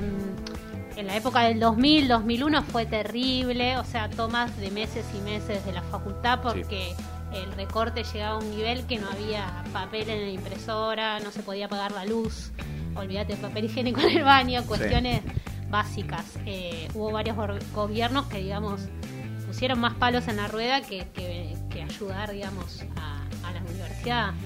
Sí, acá también quería ampliarlo, ¿no? no digo, no solo pensarlo estrictamente como la Universidad de Buenos Aires, sino, bueno, la Universidad de Buenos Aires como el ejemplo más masivo, pero después junto con la, la Argentina no es solo la Universidad de Sí, Buenos. Aires, ¿no? Claro. Digo, la educación, aprovechemos para hablar de todo el resto, digo, ¿no? Y de, y de todas las que se crearon últimamente, de lo importante que es el acceso, ¿no? A- de toda esta idea, Alberto Fernández, ahí también quería mencionar algunas de las cosas que él dijo, él habló de lo importante que es para la movilidad social ascendente, ¿no? Esta idea de que la Estudiar. universidad de estudiar. Y, y también Martín Unzué, otro eh, sociólogo, creo que es- hablaba esta semana y decía, no necesariamente que, que haya graduados de la universidad, ¿sí? porque a veces la gente está Sí. como muy preocupada en contar, a ver cuán, ¿viste? Es- es- esa- cuántos graduados hay, cuán efectiva es la universidad, sino que tal vez el paso eh, la- del- por la vida universitaria de muchos ciudadanos y ciudadanas ya contribuye a eso, a, a ampliar horizontes, ¿no? Eh, Abrir la eso, cabeza. Abrir la cabeza. Así que con eso que, que mencionabas de la extensión, viste, uno siempre lo lleva al plano personal. Eh, en mi caso, que estudié geología, tiene como re poca aplicación, pensaría uno en la extensión universitaria. Y me acuerdo que en la facultad, que estudié yo, eh, Ciencias Naturales, eh, hubo un proyecto compartido entre, ahí estábamos con antropología, bueno, y geología, eh, sobre los asentamientos en algunos barrios de Ensenada. Por ejemplo, de la parte geológica, lo que podíamos hacer, mediante unas máquinas que nos prestaban otros, eh, hacer los eh, ensayos de suelo, ver el grado de contaminación, digamos, darle una serie de recursos a la gente para que para poder empezar a pedir sus tierras, digamos, ver en qué estado estaban, qué era lo que dónde estaban viviendo, muchos en la planicie del río, que es una Sí. zona que se inunda todo el tiempo. Y digo, bueno, hay un montón de cosas que se pueden hacer y después vinieron muchas más cosas, no sé. Sí, eh, el, los bueno, el plan Cunita que salió hace un tiempo, que lo ¿Qué había, cosa? el plan Cunita, ¿no? Esta idea que estuvo, Ah, qué sé yo, que lo había creado un Justo que ingeniero. hoy, sí. hoy se lanzó eh, un plan similar. Ah, mira, no sabía. Eh, sí, sí. Ah, leí el titular, pero bueno. Eh, así que eh, eso era un poco. Sí. un poco memo- conmemorar, digamos, estos 200 años, pero plantear esta idea de arrancar desde las élites y para abajo, ¿no? Los vínculos sociales de, de todas las. de la Universidad de Buenos Aires, pero todo el resto. Eh, algunas últimas palabras, ¿no? Algunas palabras de las que mencionó Alberto Fernández, ¿no? La pluralidad en el grado extremo de como características de la Universidad eh, de la UBA, ¿no? La libertad de cátedra, la gratuidad a partir de 1949. eh, bueno, y nada, todos los, los eh, famosos, digo, todas las personas que, que- que pasaron por esa universidad, eh, políticos, el Premio Nobel de la Paz. eh, así que bueno, ese era un poco el mini homenaje. Muy bien. ¿Sabes qué? Y para sumar a la, a la columna, hoy estuve leyendo algo que me llamó mucho la atención para, para cerrar, este, que dio cinco Nobel de la Paz la universidad. De la, eh, Cinco Nobel, sí. Cinco Nobel, no de la Cinco Paz, Nobel, porque uno Paz. de la Paz, es Pérez Sí. Sí. Y no, y me llamó la atención este dato. Tiene 13 facultades, 80 86 carreras de, gra- De- de, sí, de grado, grado. sí.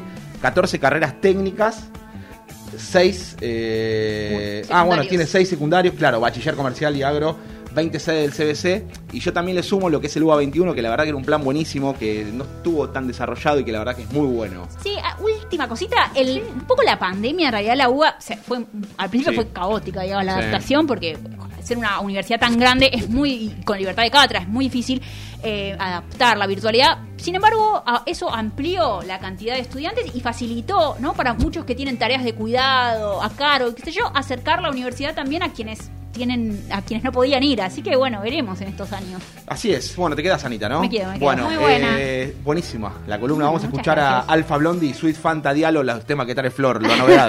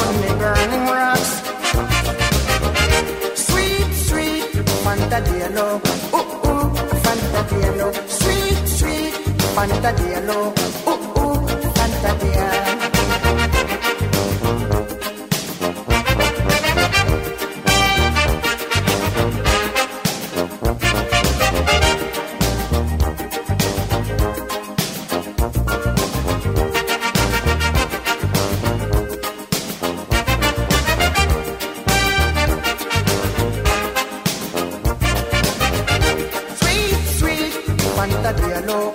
Ooh, ooh, Fanta Diallo. Sweet, sweet Fanta Diallo. Ooh, ooh, Fanta Diallo. Wonder, wonder, Fanta feel with the sun. I wonder, wonder, Fanta Milky Way under the sun. I wonder, wonder, Fanta feel with the sun. The last time I saw her. Psychiatric hospital. Psychiatric hospital. Psychiatric hospital. Psychiatric hospital, yeah.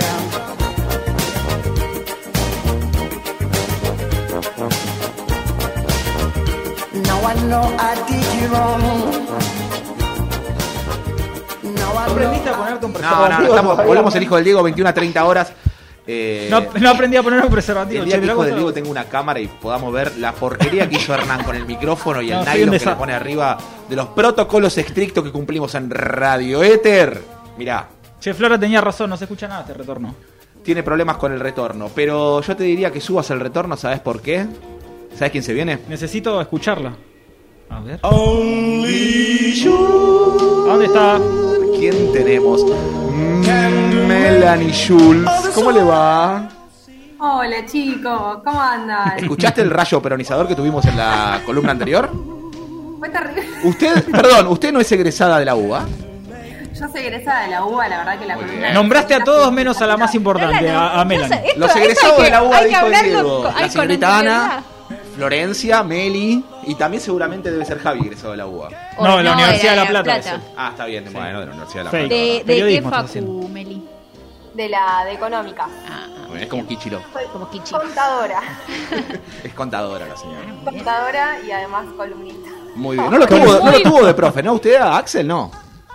No, no, no, no lo tuve, no lo tuve. Es muy No, no, bella esa facultad, lo- los Ah, pensé envidiaba. Ah, creí que. También. También. Sí. Es muy bello Kichirov. Muy bien. Un piropo terrible. No, no, no, no. No es- bueno, es así. Yo, lo- yo la voy a exponer a, a Meli. Usted no puede decir nada de Kisilov. eh. Usted tiene prohibido, se está por casar. Uh, Es verdad, yo no puedo decir nada. Muy bien. Lo que sí ver. como una perlita. es muy fachero el novio de Meli, ¿eh? Sí, por eso. Es muy claramente. fachero. Ah, Sí. claro, no, no. Ah, ¿usted lo conoce? Sí, lo conozco, lo conozco. Sí, Sí, sí. sí, sí. Lo que sí les cuento como una perlita, algo que me pasó raro en la Facultad de Económicas. Una vez bajé en el ascensor con Ricky Sarkani. Ricky Sarkani. Para, para, ¿cómo es? ¿Qué hacía? ¿Cuál es la relación de Ricky Sarkani con la universidad, con la eh, económicas? Yo le pregunté porque. como ¿Fue a que en dejarle momento zapato por ahí entré- algún.? Sí, Fue a sí. buscar a la bella durmiente. Claro. Claro, En ese momento fue raro porque yo apenas abrió el ascensor, vi a Ricky Sarkani, miré y fue como, ¿what? Y ¿Qué la- haces acá? se cruzó con Y la le pregun- se cruzó con la chimentera número uno dijo no no porque yo me lo cruzo a Sarkani en la calle y no sé quién es lo tengo lo- no lo tengo de cara a Y Sarkani porque no somos del palo nosotros, claramente. o lo tengo que ver más de Cercani No, no. Ah, bueno. Mira, saca. Pedí la renuncia, Le Facu, este chistes a Meli muchacho, porque no yo sé que a Meli le divierten estos chistes por eso Sí, sí, sí, no, es chiste que yo me río, soy la única que se ríe mirá Claro, te compra como reidora oficial de las boludeces que dice, ¿no? Viste Sarkani no vive No. en Miami vive, se ve que anda por Avenida Córdoba y Junín también che.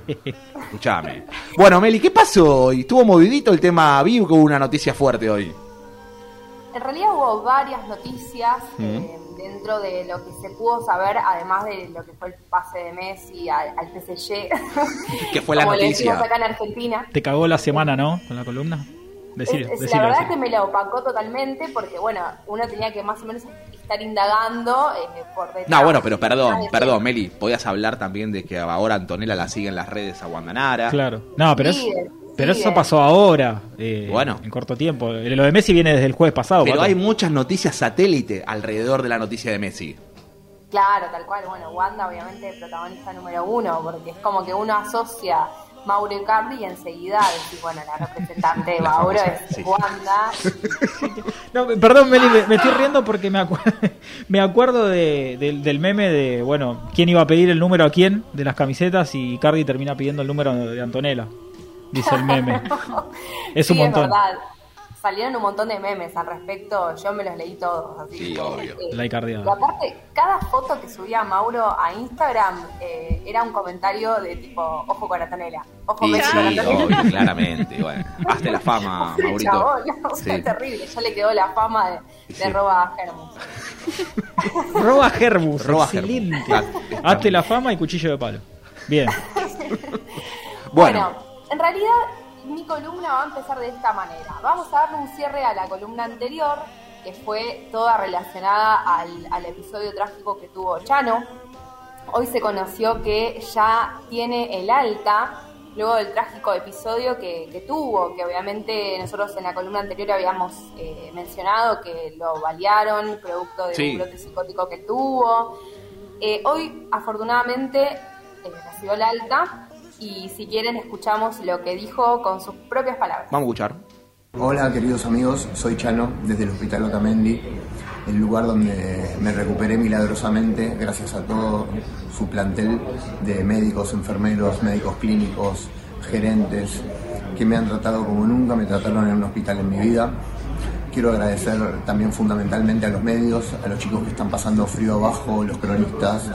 Esta no es una manifestación caprichosa de indiferencia, sino que yo tengo que ponerme en primer lugar y tengo que curar mi adicción a las drogas, así que me estoy yendo a otro lugar a seguir con mi tratamiento donde necesito muchísimo respeto, no solo por mí, sino por los compañeros que necesitan del silencio para poder seguir con el tratamiento de su enfermedad de adicción. Por último, quiero agradecerles a mis fans los carteles, las manifestaciones de afecto. Ante cada uno de los momentos difíciles que tuve, me puse a leer sus, sus declaraciones de amor eterno.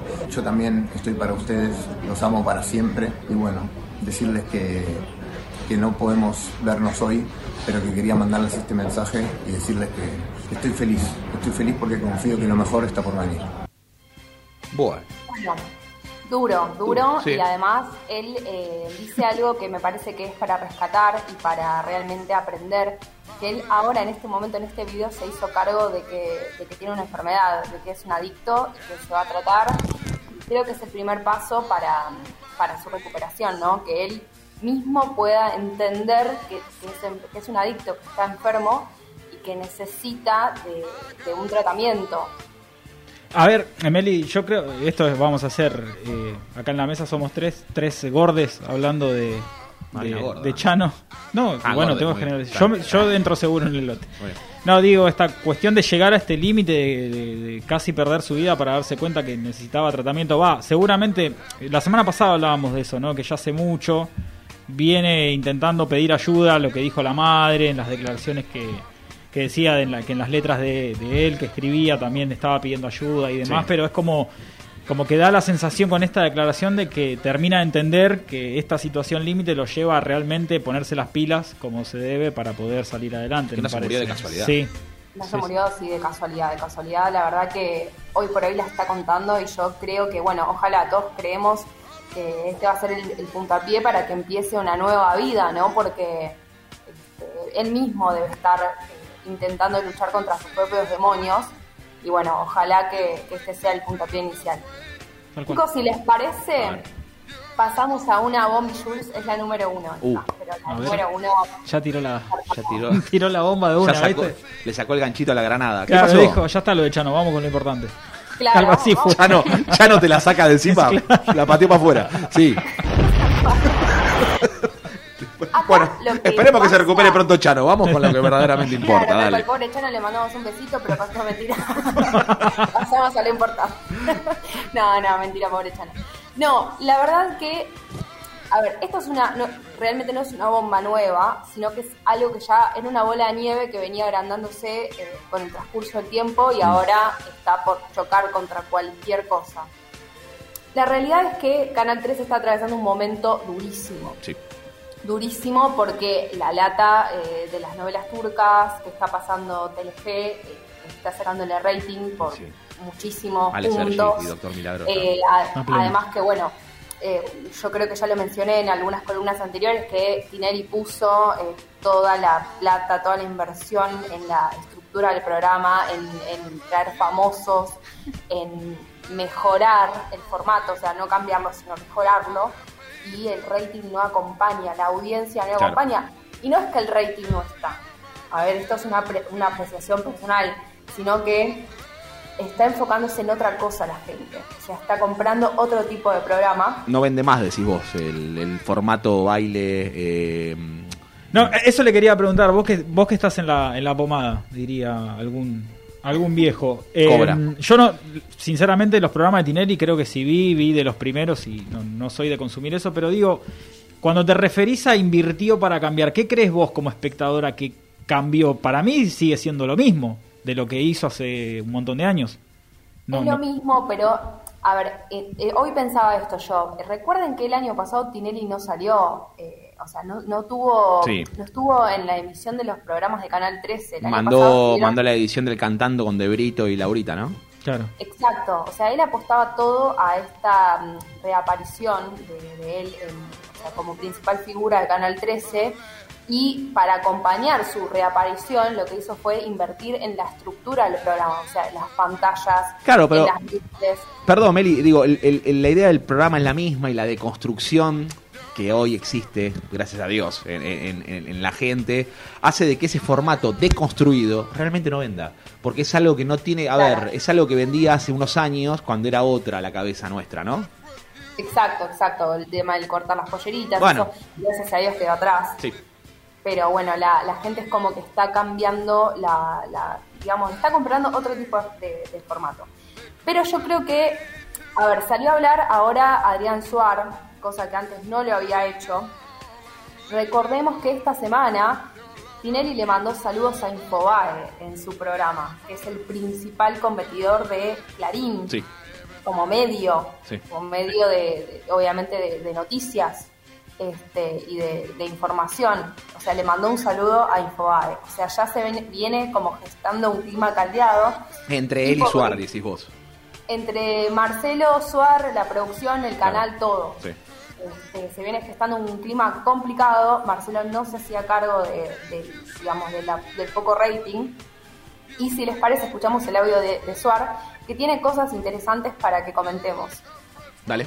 Este año, por ejemplo, la pantalla no me está yendo como yo quisiera y es una presión, es una presión porque hay fuente de trabajo, muchas cosas que traen aparejada una buena performance en una pantalla, de inversión, fuente de trabajo, auspiciante, una cadena de cosas. El, defender el como digo yo, el título de una marca tan importante como el 13, eso sí a mí me da mucha presión. Jo. Sí, y a ver, sí, es un poco lo que, lo que decías vos, Meli. La- el- una caída a pique que repercute. A ver, no solo repercute en el rating de Tinelli, que, lo, que realmente poco nos interesaría, pero son un montón de familias, gente que está atada también a situaciones de que se quedan sin trabajo.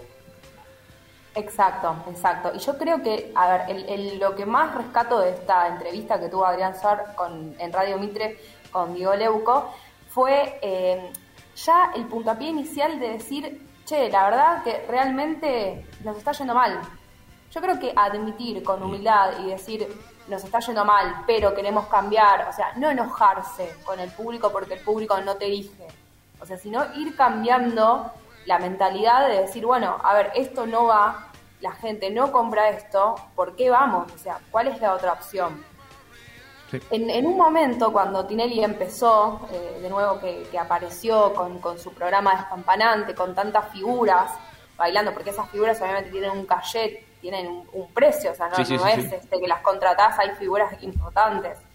Eh, Hernán Jiménez, por además- Claro, el hijo del Hernán Diego. Jiménez, sí, Ahora se está, poniendo, se está poniendo bien físicamente, me estaba Scheller. contando. Patricio Scherer, en algún momento también sale. Claro. Ana Quiero que, me corte, quiero que me corten Sí, la sí. pollerita.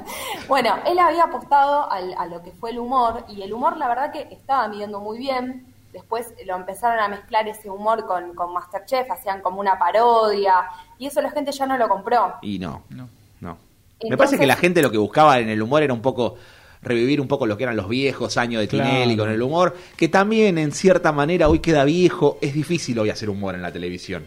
Abierta, Sí. por lo menos. Sí, muy complicado. No es, no es la televisión. tenés Es muy complicado. Hoy el humor está muy específico. Ahí está. Listo. No, tenés que poner nuevas voces, que no es lo que me parece que hace. No, está no, dispuesto tal a cual. hacer Marcelo Tinelli. Claro, exacto, pero hoy por hoy uno en YouTube o cualquier plataforma ve algún este algún video de lo que era antes un video match y te seguís riendo, o sea, ese humor por ahí eh, sano de no sé, de el otro día veía al, al- eh, no me acuerdo el nombre ahora del, del actor que iba a la panadería, el panadero, panadero. Leo Rosenbasser. Sí, Eh, ahí está, no me acordaba el En paz nombre. descanse. claro. Yo me mataba, sí, en paz descanse, pobre. Yo me mataba de risa, o sea, ese Sí, sí, sí. Sí, sí, la sí. Era gracioso. Pero es verdad que hoy, yo te digo, a mí me da gracia. Ahora, yo no sé si hoy a un chico de 15 años le da gracia. Claro. Eso es a lo que voy. Sí, sí, sí. A ver, a mí me daba gracia, para mí es como que. Acá dice, Ana no le da gracia. Ana Ah, dice que no le a, da. a mí nunca me. Hay que decir la verdad, nunca me dio mucha gracia. No, Ana, Ana le daba gracia a lo de Capuzoto. Obvio, Y, Ay, sí, bueno. muy- cla- lo Eh, no me acuerdo el nombre de Eh, Bombita Rodríguez. Bombita Rodríguez. Claro. Ahí está. Pero bueno, Sí, Melissa, sí, a ver, la verdad es que no. Sí, aceptándolo por lo menos está bastante. Creo que también después de un año de pandemia, eh, digo, crisis económica, todo, volver como si nada, cual show mega gigante, hasta. Es una. No sé, es fuerte, ¿no? Y aparte digo, da la sensación que. Telefe no le gana con tan, o sea, le gana con un con realities y le gana con, con turcos en las novelas. Entonces, Claro. Como es turco en la que- neblina. claro, vos decís y, y- y novelas brasileñas y novelas turcas y, y un reality de comida. Ya con eso lo desplazó. Claro. Claro, y ojo que ahora termina la voz y viene Bake Off, que es un programa de pastelería también. Claro, que, con Paula. que iban pasteleros amateurs, con Paula Chávez. Paula Chávez. O sea, son, son formatos que la gente compra. Sí, sí, sí. Luego de Bake Off, vuelve Masterchef 3. O sea, es como que están una tras otra, pegándole terriblemente Sí, con sí. los formatos que la gente compra. Vamos a hacer que la gallina además- ponga huevo hasta que no pueda Digo, más. Masterchef estaba Claro. pensado un poco, ¿no? Como, digo, convocar a, eh, twi- no Twitter, ¿cómo se llama? Instagramers, Sí, digo, gente que influencers, esté influencer, como sí. llamar un poco la atención. Digo, Ma- eh, Mario como muy variado, entonces Sí. apunta Claro. a muchos públicos. Claro. justamente. Me parece que la gente también a esa hora quiere estar, quiere no Quiere estar pensar con en lo- nada. claro, en familia, ya de por sí, la- lo ya de que- por sí como que esta también esta, esta nueva vida, la gente mu- no mira mucha televisión, la televisión no tiene más horario, como era cuando nosotros éramos chicos. Sí, sí. Tal cual, si tenés que competir, una ficción, No competir existe el contra horario. O sea, todo, yo realmente no respeto un horario. Yo el único horario que respeto para ver algo es un deporte. Si no, no, No, tengo no. horario de ver cosas. Lo miro en un video, lo miro en YouTube, ¿entendés? Ya fue. Y ojo que no tiene que ver con Netflix, ¿eh? No, no tiene que ver con eso. O No. sea, porque mm, el rating está, la gente está, porque, a ver, eh, la voz no para de medir 20 puntos de rating. Claro. Y La gente cuando quiere ver a la recuerden familia de Sí, sí. Hacía más de 20 puntos, hacía 23, 24. Eh, es Yo creo decir, que- gente. Per- perdón, Meli, va más allá. eh, es, está apuntado a determinado público. Ese- esos 20 puntos de rating que vos decís, eh, yo creo que deben ser los menos los que tienen, no sé, entre 15 y 25 años que lo miran. Sí. Eh, porque apuntan a otra cosa. Sí, el, el- el público es más grande, más de nuestra edad, por ahí de 25, 30 para arriba. Está apuntado más a ese público, más allá del tipo, el tipo de formato. Hoy una persona más chica está o jugando a los jueguitos, o está en, en redes sociales, o, o- o haciendo streamings, o viendo streamings en realidad con, con la banda twitchera, sería, porque que está Sí. muy de moda. Entonces, me parece que todavía el negocio de la televisión sirve, pero ya es para un determinado grupo etario. Es verdad, es verdad. Y es el programa que te acompaña en la cena con la familia. O sea, a ver, eh, ¿qué te vas a poner a ver? Eh, Showmatch, cuando se están peleando. eh, hace poco veía que se estaba peleando Pampita con, con las que no bailaban caño, que pedían el reemplazo. Y son cosas que mientras estás cenando con la familia no querés ver. Claro. O Sin sea, duda. Ya, Ya cansó. Bastante ahí. ¿no? Muy Bastante bien. estamos atravesando, así que... Muy bien. ¿Qué más tenemos? ¿Algo más? Les comento Sí. muy rápidamente Por favor. eh, que se conoció el resultado del ADN de Santiago Lara. Atención. ¿Para quién es Santiago Lara? camino. Poneme, poneme en auto. No, ¿Quién no, es? no, ¿Quién es Santiago es- Lara? yo sé quién es. Santiago Lara es uno que decía ser hijo de Diego Armando Maradona. Exactamente. Un hermano. exactamente, Otro más, otro hijo del Diego. Otro hijo de Déjate, déjate, joder, Otro hermanito Hay nuestro. que repartir la. ¿Cómo está, eh? Basta de hijos, basta de hijos. Basta de hijos. Hace poco ya se había conocido el resultado de Magalí Lara. Este fue, eh, perdón, de Magalí Gil. Este fue negativo, guion negativo. Ahora eh, se conoció hoy el resultado del ADN de Santiago Lara. ¿Y dio? Es negativo Ah. también. Son como los, como los hisopados, ¿viste? Sí, sí. El video negativo, aplausos. Tal cual. Seguimos. Pero ahora queda por Además, conocer otro resultado más, que es el de. Eugenia La Provitola, eh, que todavía, la Provítola, no sé cómo se pronuncia. La Provítola, sí, sí. No, es la chica no es, no es del básquet. la Claro, chica. la provítola. Claro. Sí. Así que todavía queda por este, conocer si ella es hija o no biológica de Maradona. Hasta tanto no se sepa, la herencia queda congelada porque hay demandas de filiación. Uh. Los hijos reconocidos al momento son Dalma. Yanina, Diego Junior, Sí. eh, Hanna Maradona y Dieguito Fernando. Patricio Jiménez, Scheller, Hernán Jiménez, Patricio Scheller, Ana Ana Molina. Molina, Melin Schulz, eh, Florencia Rincón y Javier For- también, ¿eh? Javier Fernández. Muy bien. Y Todo, Facu todo. también un poco es hijo de Diego. Sí. Entramos todos. Más o menos. No le da los años, no le da los años. Es más, es más hermano. Hermano. Sí. es hermano, es hermano.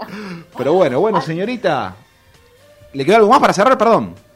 Siga, siga. La, la verdad me queda un tema más, pero lo comento muy rápidamente. Dale. Hay, hay controversias con la serie del comandante Ricardo Ford. Uh. eh, eh, ¡Mamá, cortaste toda la luz! Se cagó todo, Anita. Se tiró para atrás. Se tiró para atrás. Perdón, acerca del comandante vi que los hijos retomaron su cuenta de Twitter. Sí, No sé si vieron eso. la cuenta de Twitter. La cuenta de Twitter había quedado suspendida suspendida, obviamente con la muerte Sí. de Ricardo, y los hijos retomaron la cuenta. Ah, mira que lo voy Sí, a entrar y dijeron, a en honor a papá y a todos sus millones y chocolates. cortaste toda la luz. Ahí está, ahí, Ahí lo está. tenés. El comandante, sí. Así que bueno, la verdad que ya eh, se generaron controversias. O sea, la serie ni siquiera empezó a rodar, pero ya hay quilombo. Es un gran, perdón, es un gran exponente de memes también, Sí, Ricardo. tal cual. De los mejores es. Eh, ya pagué todos los servicios y me sobraron mil pesos y la foto de Ricardo Ford en el ascensor. Son de los mejores memes que vi. Qué grande Ricardo. Tal cual, tal cual. Qué lindo Grande Ricardo. Ricardo. nos dejó eh, una huella. Hermoso, Ahora, la sí. hija Martita Ford apuntó contra Virginia Gallardo porque Virginia no quiso participar del proyecto. Recordemos que Virginia era una de las exparejas de Ricardo más emblemáticas, ¿no? Con la que tuvo más tiempo, con la que siempre estuvo todo A mí me bien. gustaba la, la- Florencia Lorré. Esa me No, gustaba. Violeta era. Violeta Loré. Violeta, Violeta. Florencia Lorre. A- Agendalo, Meli, Violeta Florencia Loré. Esa me gustaba. Él siempre la nombraba. Loré. Todo el nombre decía. Violeta Loré.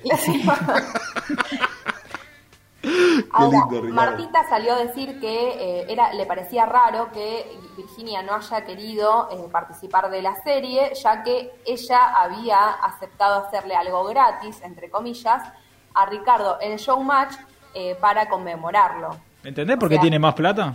O sea, consigue todo gratis. Le quiso manguear una actuación, va, o una colaboración en la serie. ¿Cómo se Sería un documental. ¿Cómo se colgaban de los pectorales Claro, de Ricky? Exacto. Ese es el, problema aparentemente, que como le dijeron que era gratis y Virginia dijo que no iba a participar Nada de gratis. ninguna ¿Qué- manera, Como dice el cuarteto de no, nada Digo, gratis la vida. Qué gratis. Claro, entonces aparentemente quiso cobrar por el proyecto y no hubo changüí, por eso Martita salió en las redes a, a matarla. Eh, Virginia sí se defendió y dijo que eh, evidentemente los hijos de Forte estaban influenciados por el entorno, que eran obvios porque siempre caen en lo mismo, de que ella tiene intereses económicos, entorno de los- pero bueno, es toda una ida y vuelta que todavía no se sabe muy bien en qué va a quedar. Así que al momento no empezó a rodarse la serie y ya este, todo muy fuerte, todo, Mm. todo mediático. Quiero, quiero ver, quiero, quiero ver la, la serie de Ford. Ah, Claro, es como la de Luis Miguel, ¿viste? Quiero, Pero quiero la volver a verlo, quiero volver a verlo ahí en tetas, ahí cortando. Claro, y- Es como. ¿Quién, quién hace de Ford? Buena pregunta de Ford. ¿Quién, buena hace- pregunta. ¿Quién haría de Ricardo Ford? Lo Es que buscamos. todavía no se conoce nada, todavía no se conoce nada. Es- está todo muy en ¿Quién sería el actor? Claro, ¿quién sería para vos? Para vos, Para vos, Meli, a ver. Claro. Para mí, ¿A quién Ricardo pondrías de actor argentino a hacer a Ricardo Yo pondría a Ford? Cristian Sancho. Yo pondría a dos. ¿Vieron como cuando fue la de Sandro? ¿Vieron cuando fue la de Sandro que había varios actores que iban haciendo épocas de Ford? Sí. El primer Ford yo lo haría con. Podría ser Sancho el primero. Para mí, Cristian Sancho Para va- mí, uno de los Ford viejos es Osvaldo Lapor. Para mí. Pero ya, pero ya no te da la edad. de- ya no te da la edad de la por para hacer de. No, pero viste que ya estaba medio, grande. medio para- demacrado al Claro, último puede Ford. ser, pero- ¿Vos a quién pones, Meli? Para mí, chicos, con esta la, la- la rompo. Es eh, Mariano Martínez. ¿Vieron los videos que está subiendo a TikTok? Pero hay que- Está como medio raro. Hay que comprar unas Está plataformas. raro, es pero verdad, medio petizo, está man. raro. Pero a Mariano Martínez ahora en este en este estado, en este estado hay que llevarlo a una olla popular y que se coma 3 4 platos de loco, ¿eh? porque está Nah, y le están pegando cachetazos por todos lados. Sí. pobre, pobre. Sí. Lo están matando al pibe. De- No, pero está bailando, está bailando a los Forte en TikTok. Sí, está- señor, deje, deje esto. quiere reencarnar a- al Rey Sol Marquesi con los con los bailes, con los pasos que tira. Ay, Dios. Se agarra la cara, Facu. Bueno, veremos qué será de la vida de, de Ricardito. Bueno, Meli, muchas gracias por lo suyo. Bueno, gracias a ustedes, chicos. Nos Gracias estamos viendo. hacer Te dejo escuchando Florence and the Machine. ¿Cómo es el nombre? Florence and the Machine. ¿Y el nombre? No lo estaría teniendo. Ship Ship the Break. to Trick. Un beso, Melín. Besito, chao, chao, gracias.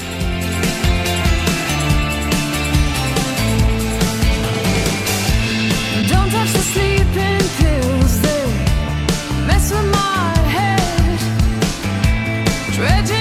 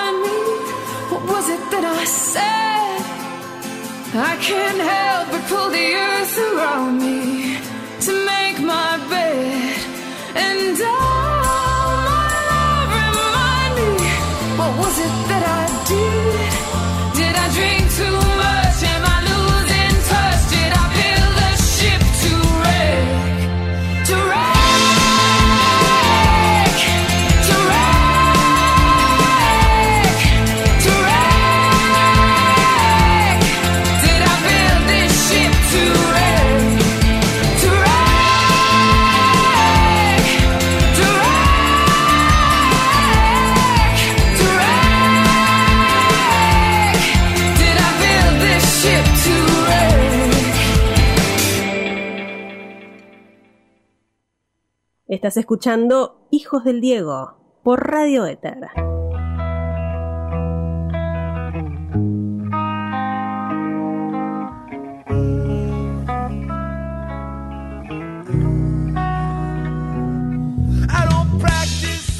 21 a 58 de la noche, del Diego, nos vamos yendo. ¿Por qué tan pero, serio? Porque El es, el, es el- claro, es la hora de, de la despedida. Pero vamos a hacer un punteíto deportivo. Sí, alguien, eh, eh, respecto al tema, alguien me dijo, es como que vienen muy al palo y después te ponen santería y es como que Pero es te necesario. bajan 26 Sí, yo ya cambios. me abrí un vinito. Claro, es necesario bajar porque arrancamos muy arriba, la 8 luz. de la noche, al palo, la francesa, Claro. Perón Perón, y después como que... Pero, Para meter el pero- centro, pero- Romero, gol. no, y sigue. ¿Por qué me busca pelea? ¿Por qué me busca te lo pone- pelea? y porque vamos a hablar de fútbol ahora. Te lo pone relatado por Walter Nelson.